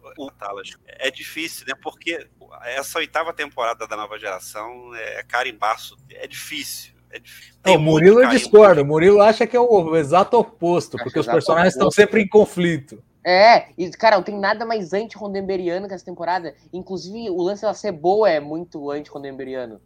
que, que, lamentável comentário, mas enfim. Ó, eu achei que essa... o, ca... o carimbo do Dini, vamos sacramentar a mesa. É, é isso. Eu achei que era uma barbada. Esse aí eu achei que era barbada. Eu não comentei ao longo do programa porque eu tinha certeza que a gente ia falar desse momento aqui, nesse momento agora. Porque é não, isso aí. É, não tem outro. É. relatoria. Eles voltarem à sala de conferência, todos juntos. Até e, de novo, foto. E, de novo, naquela, naquela harmonia que o Murilo falou que é uma, é uma coisa Roddenberryana, mas que é muito rara nessa temporada, mas que esteve ali.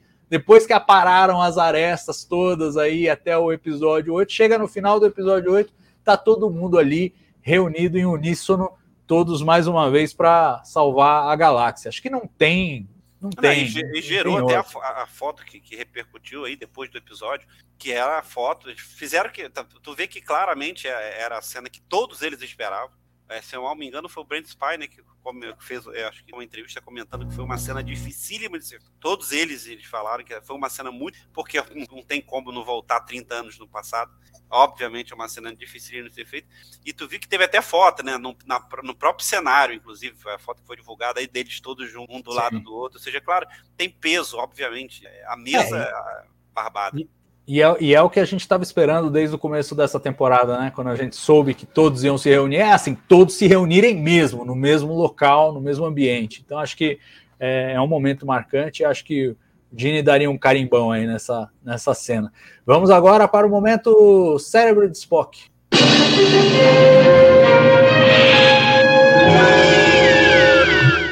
Então, eu eu vou com a tortura fake tortura fake para mim foi muito esquisito. Tipo, não vimos nada. O Riker tem lá três arranhões. A mulher tá desesperada. Ela já atirou a nave no poço gravitacional da nebulosa esquisita. Todos vocês podem morrer. Precisa do Jack a qualquer preço. Ela vai lá, põe um gato para arranhar a cara do Riker e é isso, a tortura. E a Troy não acontece nada. E a gente não vê. Para mim, aquilo tem que tem que supor que tem uma cena ali que foi cortada, porque é muito, muito para mim não funciona. Foi no intervalo. É, foi no intervalo. Sério, esse, esse, é certo, com certeza. O Salvador falou uma coisa certa. Tem corte de cena. Porque teve no foi episódio passado, quando ele estava sendo torturado, cara, os caras estavam socando ele, foi só aquela cena, não teve mais nada. E depois corta já direto para ele já dentro da cela, junto com a Troy, com a Troy limpando ele. Tem corte de cena. Pode ter certeza. Cara, cérebro Spock. Eu, eu acho aquele segmento do Worf, da Troy, do Riker e da Raf dando banda na nave, aí encontram o corpo do Picard, meio chatão, assim. Parece meu cérebro Spock meio. Ah, ah, eu gostei. Eu gostei dessa sequência aí. Só meio estranho eles largarem o corpo lá, né? Tipo, estavam atrás do. Ah, por que, que eles querem com o corpo? Mas tudo bem, tinham identificado, só queriam um pedaço do cérebro, então beleza, largaram lá. Mas é meio esquisito. É, não, porque eles falam que já, já pegaram, né? Na verdade, eles é, que, exato. É, não, o que eles que queriam, pegaram lá. Então, na verdade, o corpo já era. Acho que até o Worf não é bem isso que eu falo, isso não é mais ele, é só uma casca, né? É, mas eles já falam logo em seguida, não, o que eles queriam estava lá onde estava o negócio e, e já tiraram, já levaram, enfim. É, olha que acho... esse, esse, comentário do Thiago muito inspirado, hein? Que dava para pensar numa tortura emocional aí com o fato da, da Troy ser betazoide. Dava, dava para ter feito uma coisa interessante ali, e no final ficou uma coisa tipo, é, tinham que capturar eles para criar um cliffhanger que eles criaram de fato no 6, ó, oh, o Riker foi capturado e a Troy tá lá presa. E aí no 7 não trataram e no 8 fizeram essa não, Só para o Wolf resgatar. Salvador tem um detalhe que, assim, é, a gente tem visto, visto uns streamings, né? É, tirando o Lower Decks, que só tem episódios de prod, episódios curtinhos, é, a maioria dos episódios que tem feito de Star Trek é, é lá, em 40 e pouco para cima, 50 e pouco. Se eu não me engano, teve um, não me lembro se foi Discovery, mais de uma hora. Agora não me recordo qual foi. Salvador Acho que mais de um. Acho que o, o finale da segunda temporada teve mais de uma hora. Também mais de uma o, hora. O primeiro da segunda temporada acho que teve uma hora cravado. Então é, eu acho que mais assim, de um. O que eu quero dizer é o seguinte, assim, não, não, não é por falta de verba, certamente não é. Eu acho que é uma, uma necessidade do corte final e o cara acha que lá naquele momento, eu que já produzi documentário, a gente vai, o documentário tá com uma hora e meia, daqui a pouco fica olhando, ah, isso aqui é ruim, corta, corta, daqui a pouco é isso. Tu, tu, tirou 30 minutos do troço, e, e assim, os roteiros estão sendo muito bons. Eu não virei por acaso, esse episódio, teve, não me engano, teve 54 minutos, esse episódio. Uhum.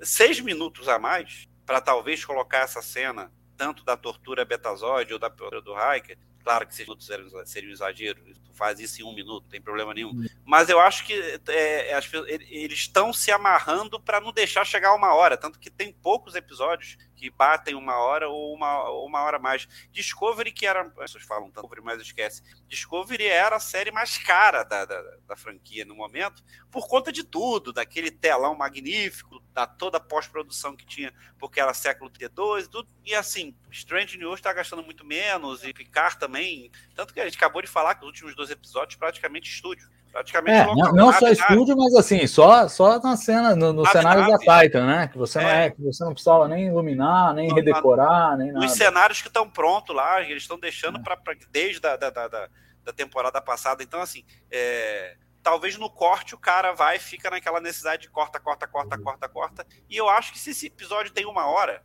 tem, os episódios de picar, todos eles, têm sido bons de roteiro. Todos eles têm sido muito bons, têm sido bons. Os episódios passam muito rápido. Tá sendo legal. Não é aquela que a gente reclamou nessa temporada, agora que eu não me recordo. É, não, tá muito acelerado, tá muito rápido. Não! Eles, eles tá, tá acertar a mão certinha.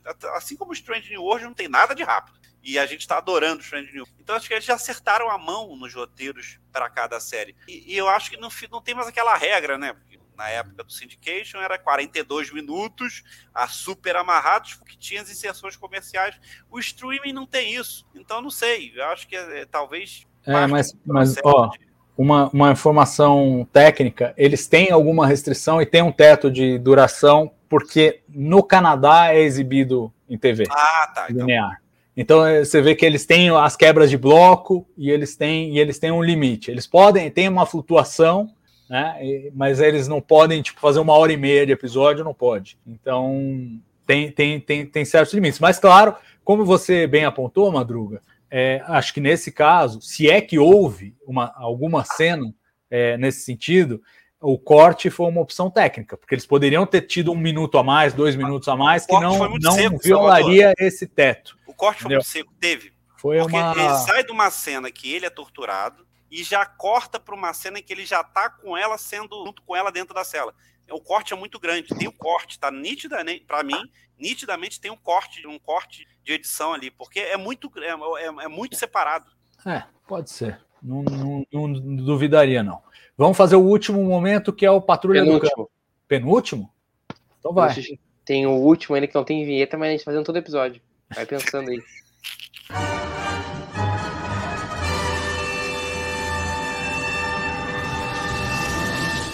Patrulha do Cano. Esse realmente eu não tenho nada para sugerir. Vocês têm alguma Pô, coisa? Caraca, patrulha. A gente, quando criou esse Patrulha do Cânone, gente, arrumou um problema pra gente. Aqui em Salvador são os patrulheiros, né? Eu, Salvador são os patrulheiros. É, eu, eu me assumo, me assumo como patrulheiro, mas realmente foi um episódio tão limitadinho, assim, né? A historinha tão pequenininha ali, tão interna. Tipo, é, é basicamente eles usaram um episódio para Vadik capturar a nave e usaram outro, outro episódio para recuperar a nave da VAD, que foi um vai e vem que não. Tudo bem, teve grandes coisas, como a ressurreição do Data e a, a, o resgate da, da, da Troy e do, e do Riker, mas no geral a trama foi meio assim, né, foi contida, né? Então não. Não tem tipo, um universo grande. Não, não tem nem. Vai, tá bom. Ser patrulheiro, hein? Vai. Vou ser patrulheiro, hein?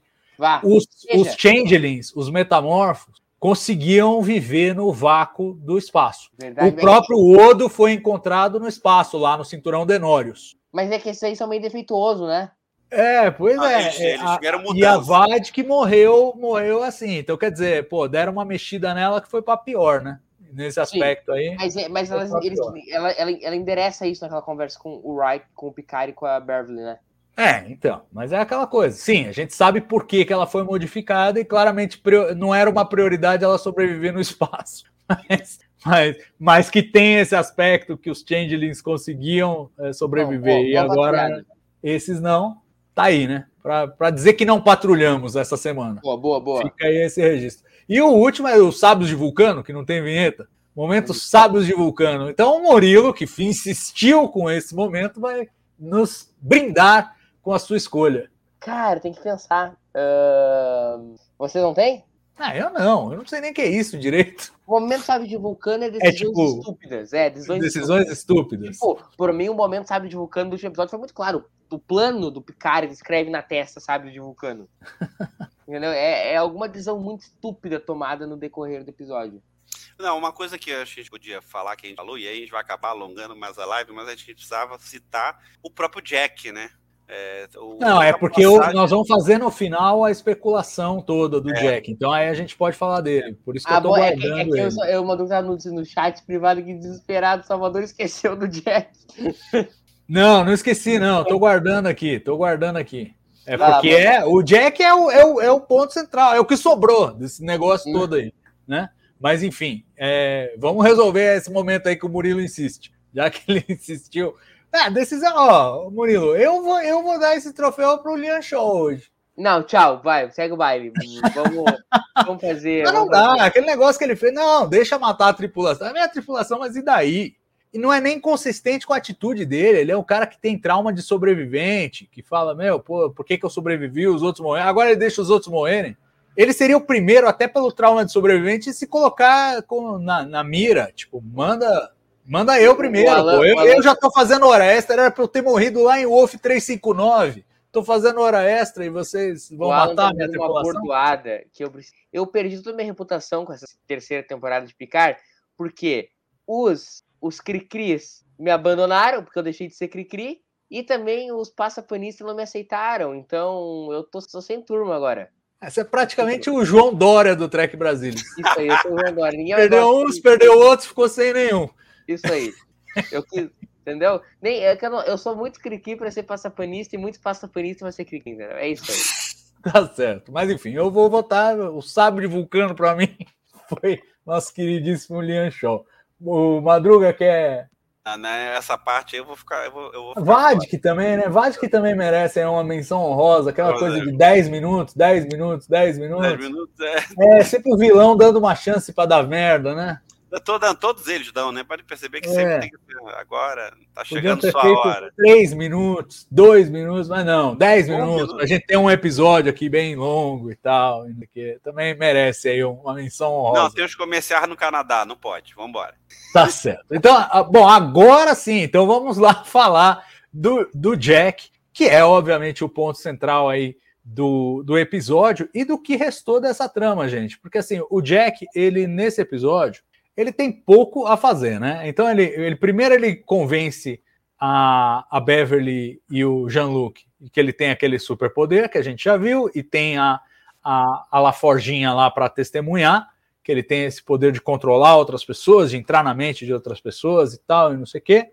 Aí a gente descobre que a Vadik sabe que ele, que ele tem esse poder, a Vadik sabe da visão da tal da porta vermelha, das vozes, ela sabe de tudo. E, e apesar de ter passado um episódio inteiro, desde o final do episódio 7, prometendo que ia revelar isso, a Vadik não revelou. E no fim restou para nossa queridíssima Diana Troy fazer essa prospecção.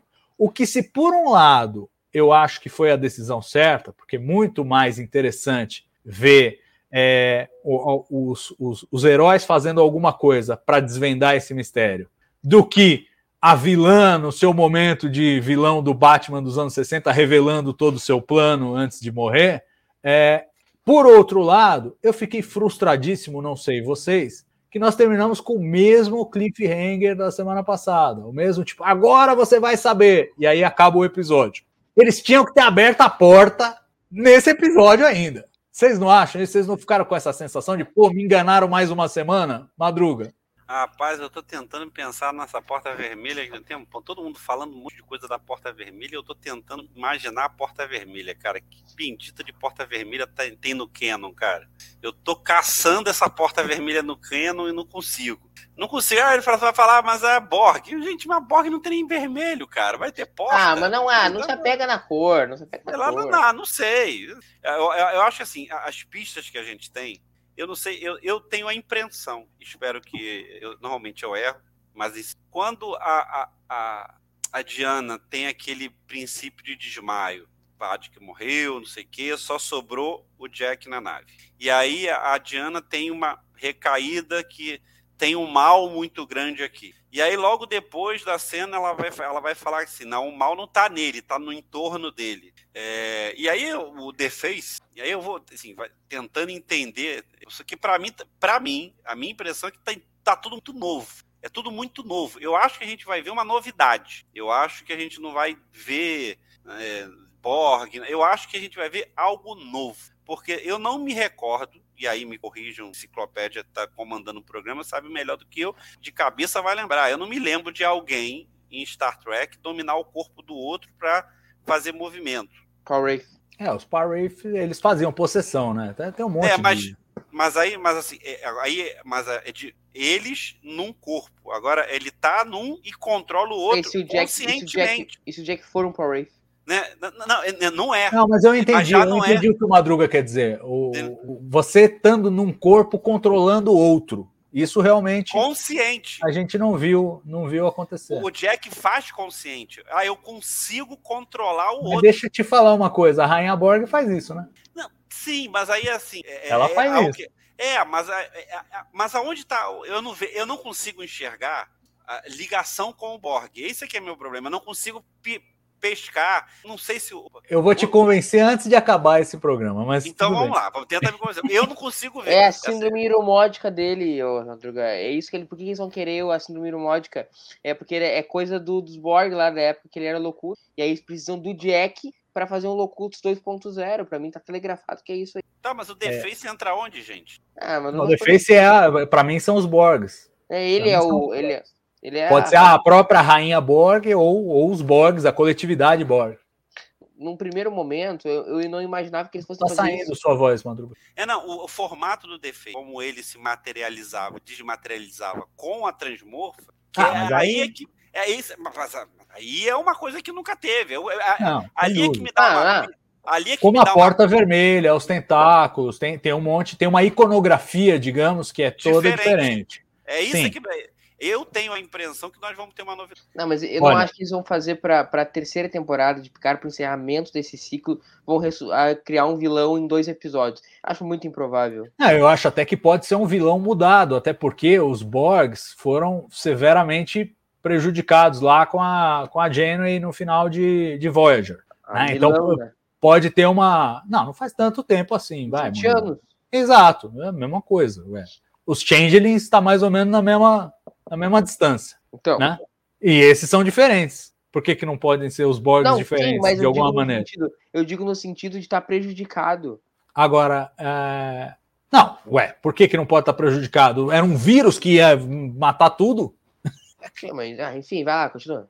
É, eu acho que está muito telegrafado que são Borgs. É, e eu, de novo, eu trouxe essa teoria, não era minha teoria favorita quando eu trouxe ela aqui, é só porque o pessoal estava comentando nos nossos grupos e tal. Qual era a tua? Aquela que você falou que só podia ser maconha, que por trás do o chefão da, da VAD que era Borg. Não lembra? Você, não, você veio aqui nesse programa e falou que isso aí só pode ser maconha. Você ganhou não, até uma figurinha pro WhatsApp. Isso aí. Continuamos achando que é maconha. Aqui, entendeu? Os, os caras fizeram isso aí. Eu, é que eu acho muito apelão, sabe? Juntar Dominion e Borg. Eu, assim. acho, eu acho que é por aí. E ó, vou dar duas pistas que eu acho que. É, assim, o Madruga pode até não ceder depois delas. Mas ele vai falar, então os caras quiseram despistar. Primeira pista. Quando o, o Jack chega na ponte e a, e a ele convence a levarem a tripulação toda lá para a sala de observação. E a Sete decide ficar. A Vad que fala: Ah, não, é, é, oportuno que justamente você esteja aqui. O que, que a Sete tem que todo mundo não tem? Ela é Esborg. Essa é a primeira coisa. A segunda coisa, que eu achei absolutamente grita assim, gritante do jeito, de um jeito até exagerado, que não precisava ter feito. É quase infantil. Mas o, o Jack, quando está confrontando a Vadik com aquilo que parece ser uma bomba, mas na verdade é um gerador de campo de força, ele fala assim: It's pointless to resist. Que assim, é, é inútil resistir. Que é uma forma, Jack, de dizer o clássico pensamento Borg: resistir é inútil. Então, acho que assim, essas duas pistas, mais o fato de que o próximo episódio chama Vox, que é voz, é, Locutus significa falado em latim. Vox é voz em latim. O locutus era para ser a voz dos Borgs com, com a federação, com os humanos, tal, não sei o quê. Agora tem o episódio Vox. O cara ouve vozes, que é uma coisa que o Picard ouvia mesmo depois que foi desassimilado. Ele ouvia vozes. Quem sabe por esse lance aí da síndrome iromódica, que não era síndrome iromódica, que devia ter alguma relação com os Borgs e tal, não sei o quê. É... O Jack ouve vozes. O Jack é capaz de controlar outros como se fossem drones. Quem faz isso são os Borgs e a Rainha Borg.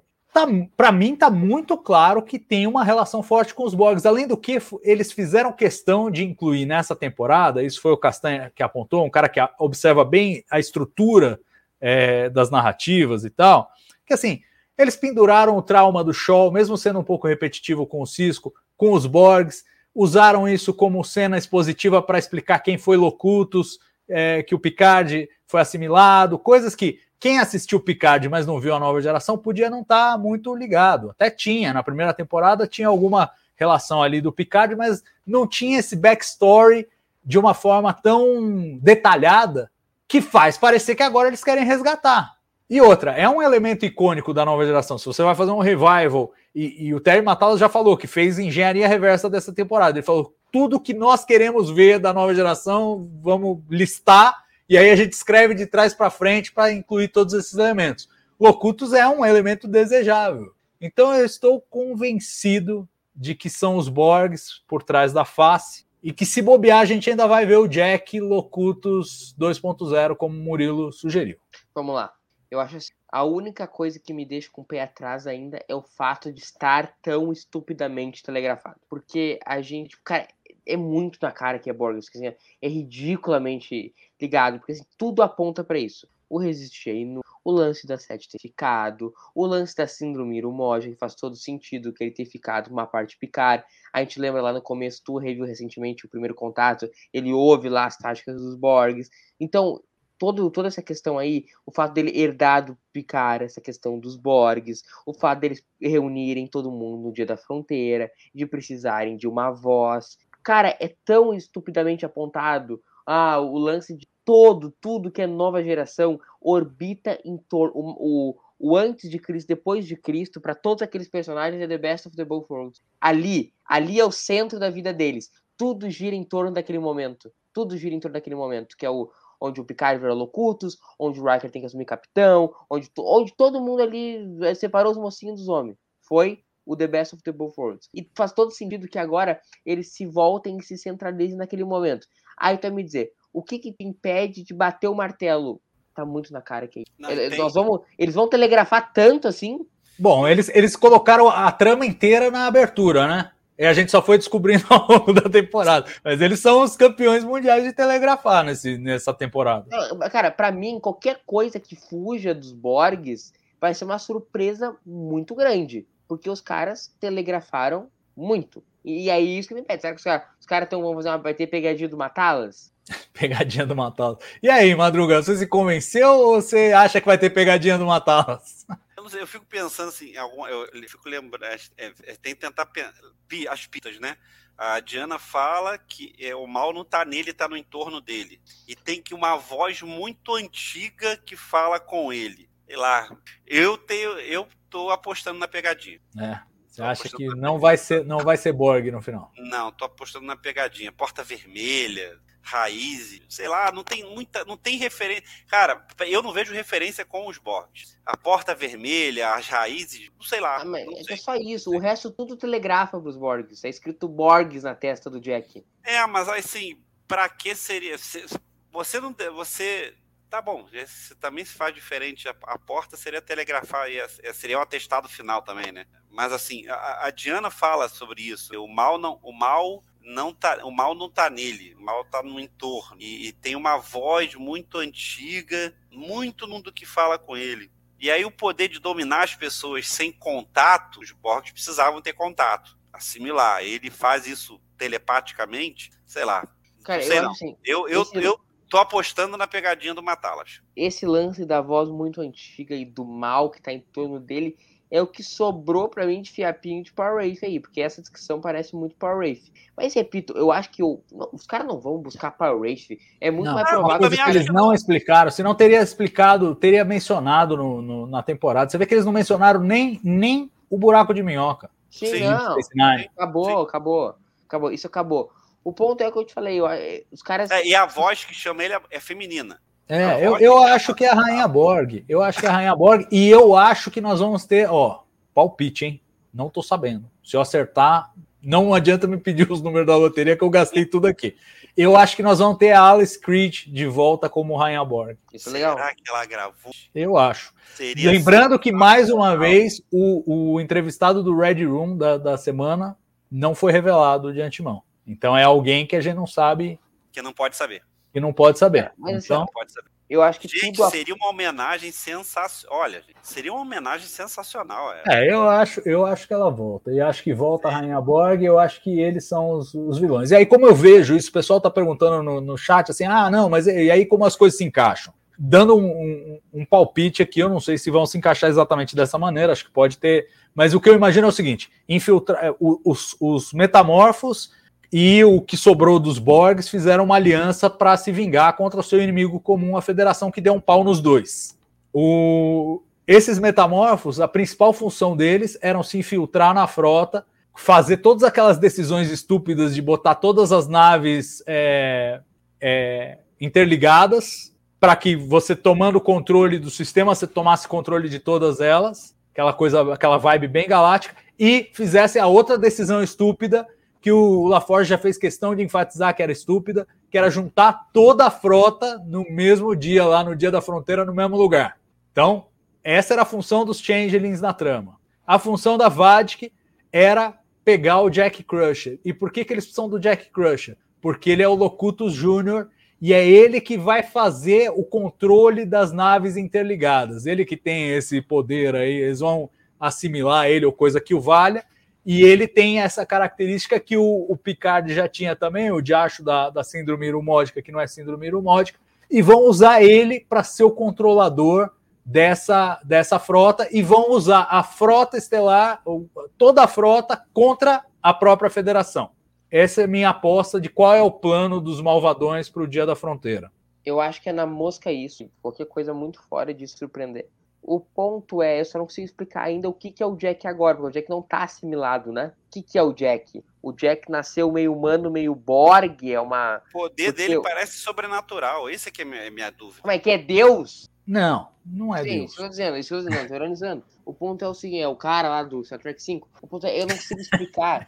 Isso ia ser surpreendente. O... Isso aí. o que que te surpreender se abrisse a porta, Salvador? E é quem? Quem que te dá surpresa? É, sei lá, vamos abrir as portas da esperança. O Silvio Santos, se aparecesse o Silvio Santos, eu ia ficar muito surpreso. surpreso. Falando isso, vamos abrir as portas é... da esperança. É, vai, então, esse, entendeu? Tu abre a porta, tá lá, tipo, Barack Obama. Esse é emocionante.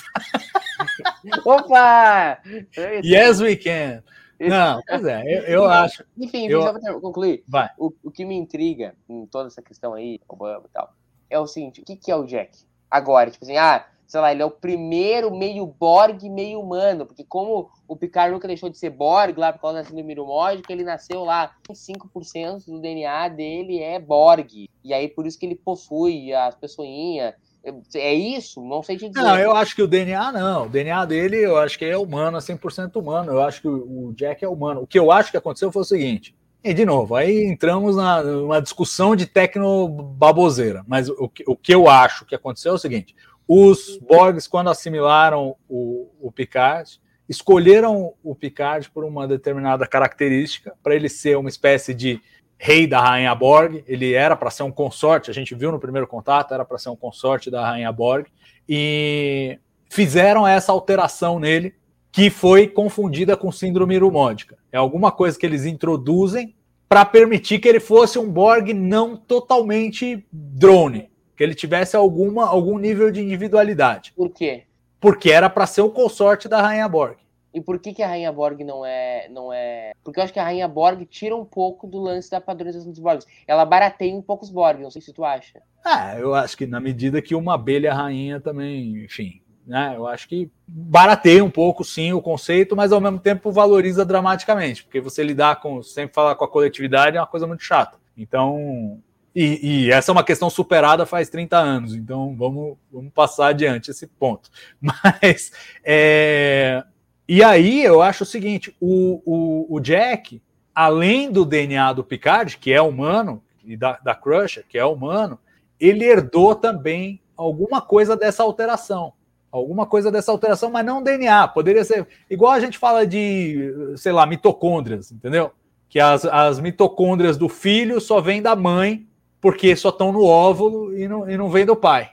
E aí você tem lá o DNA mitocondrial que é só da mãe, que todo mundo só ah. tem da mãe, ninguém tem do pai. Então, alguma coisa que foi passada de pai para filho, mas que não necessariamente é, é genética e não, está tá no DNA dele. Tá, é uma alteração, aí... que é o que permite ele já ouvir ouvir as vozes e tal. E... Mas aí possui, possui o amiguinho. O que, que foi? Tá, não, ouvir as vozes, tudo bem, mas daí a possuir o amiguinho. Mas é o que os Borgs fazem. Mas não a.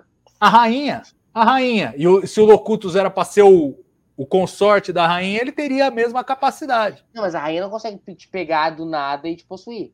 Não, ela consegue fazer isso com quem tá assimilado, como disse o Madruga, né? Sim, Precisava então, do. Jack faz com qualquer um.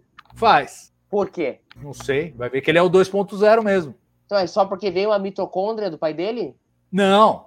Porque isso foi uma coisa que os caras criaram, né? Os Borgs. Agora, sei lá, se ele tem. Ah, enfim, aí você quer que eu antecipe tudo. eu já tô inventando, já tô tocando de ouvido aqui forte. Pode estar tá tudo gente... errado isso que eu tô é que, te falando. É que, que eu acho gente... é que o Jack, Jack tem uma contagem de midi-chlorians altíssima. Então, pode ser, midi-chlorians.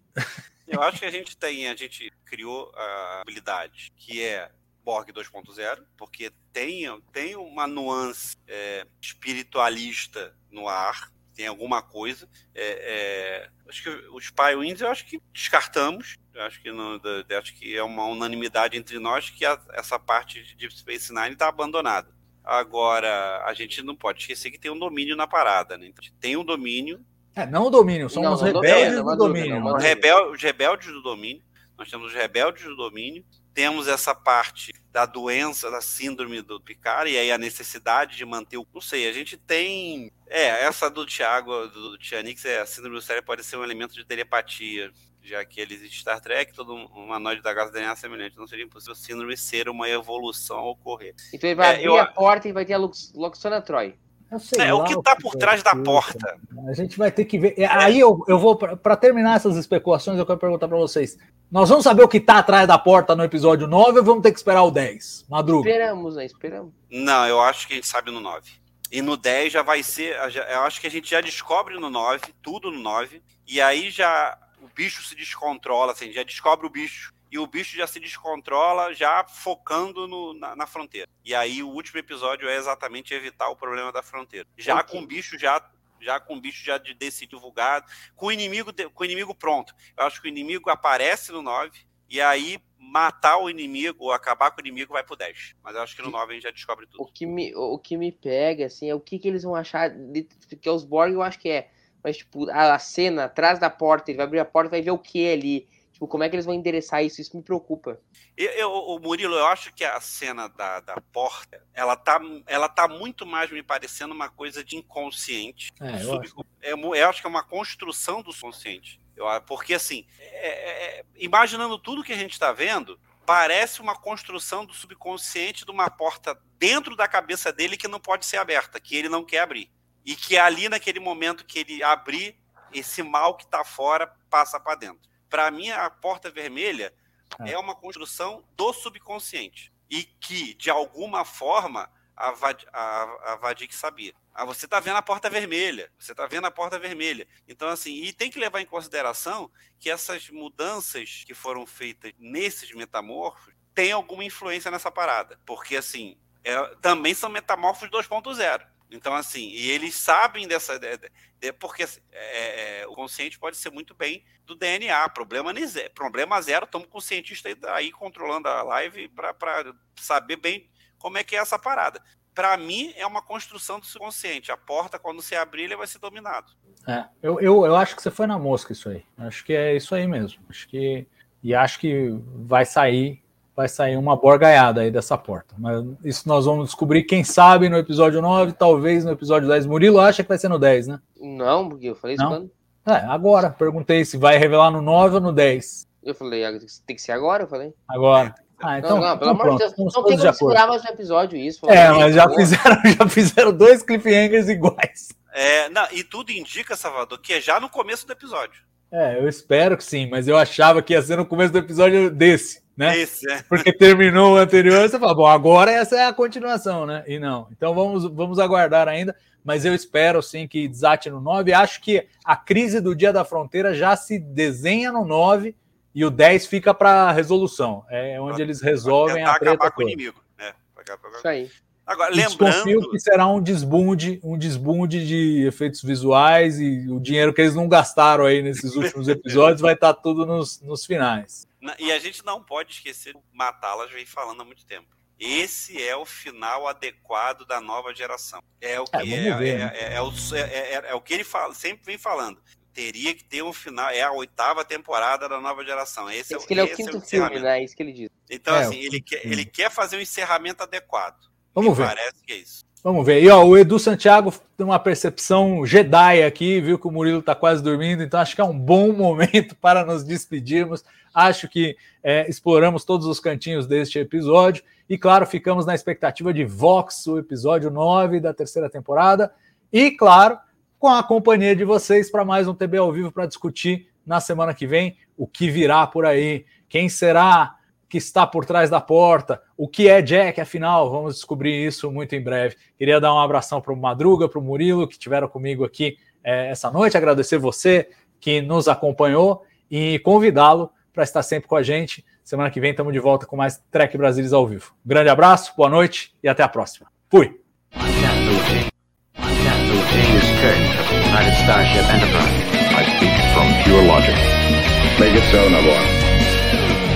Cannot deny me, Cisco. There's coffee in that letter. Where no man has gone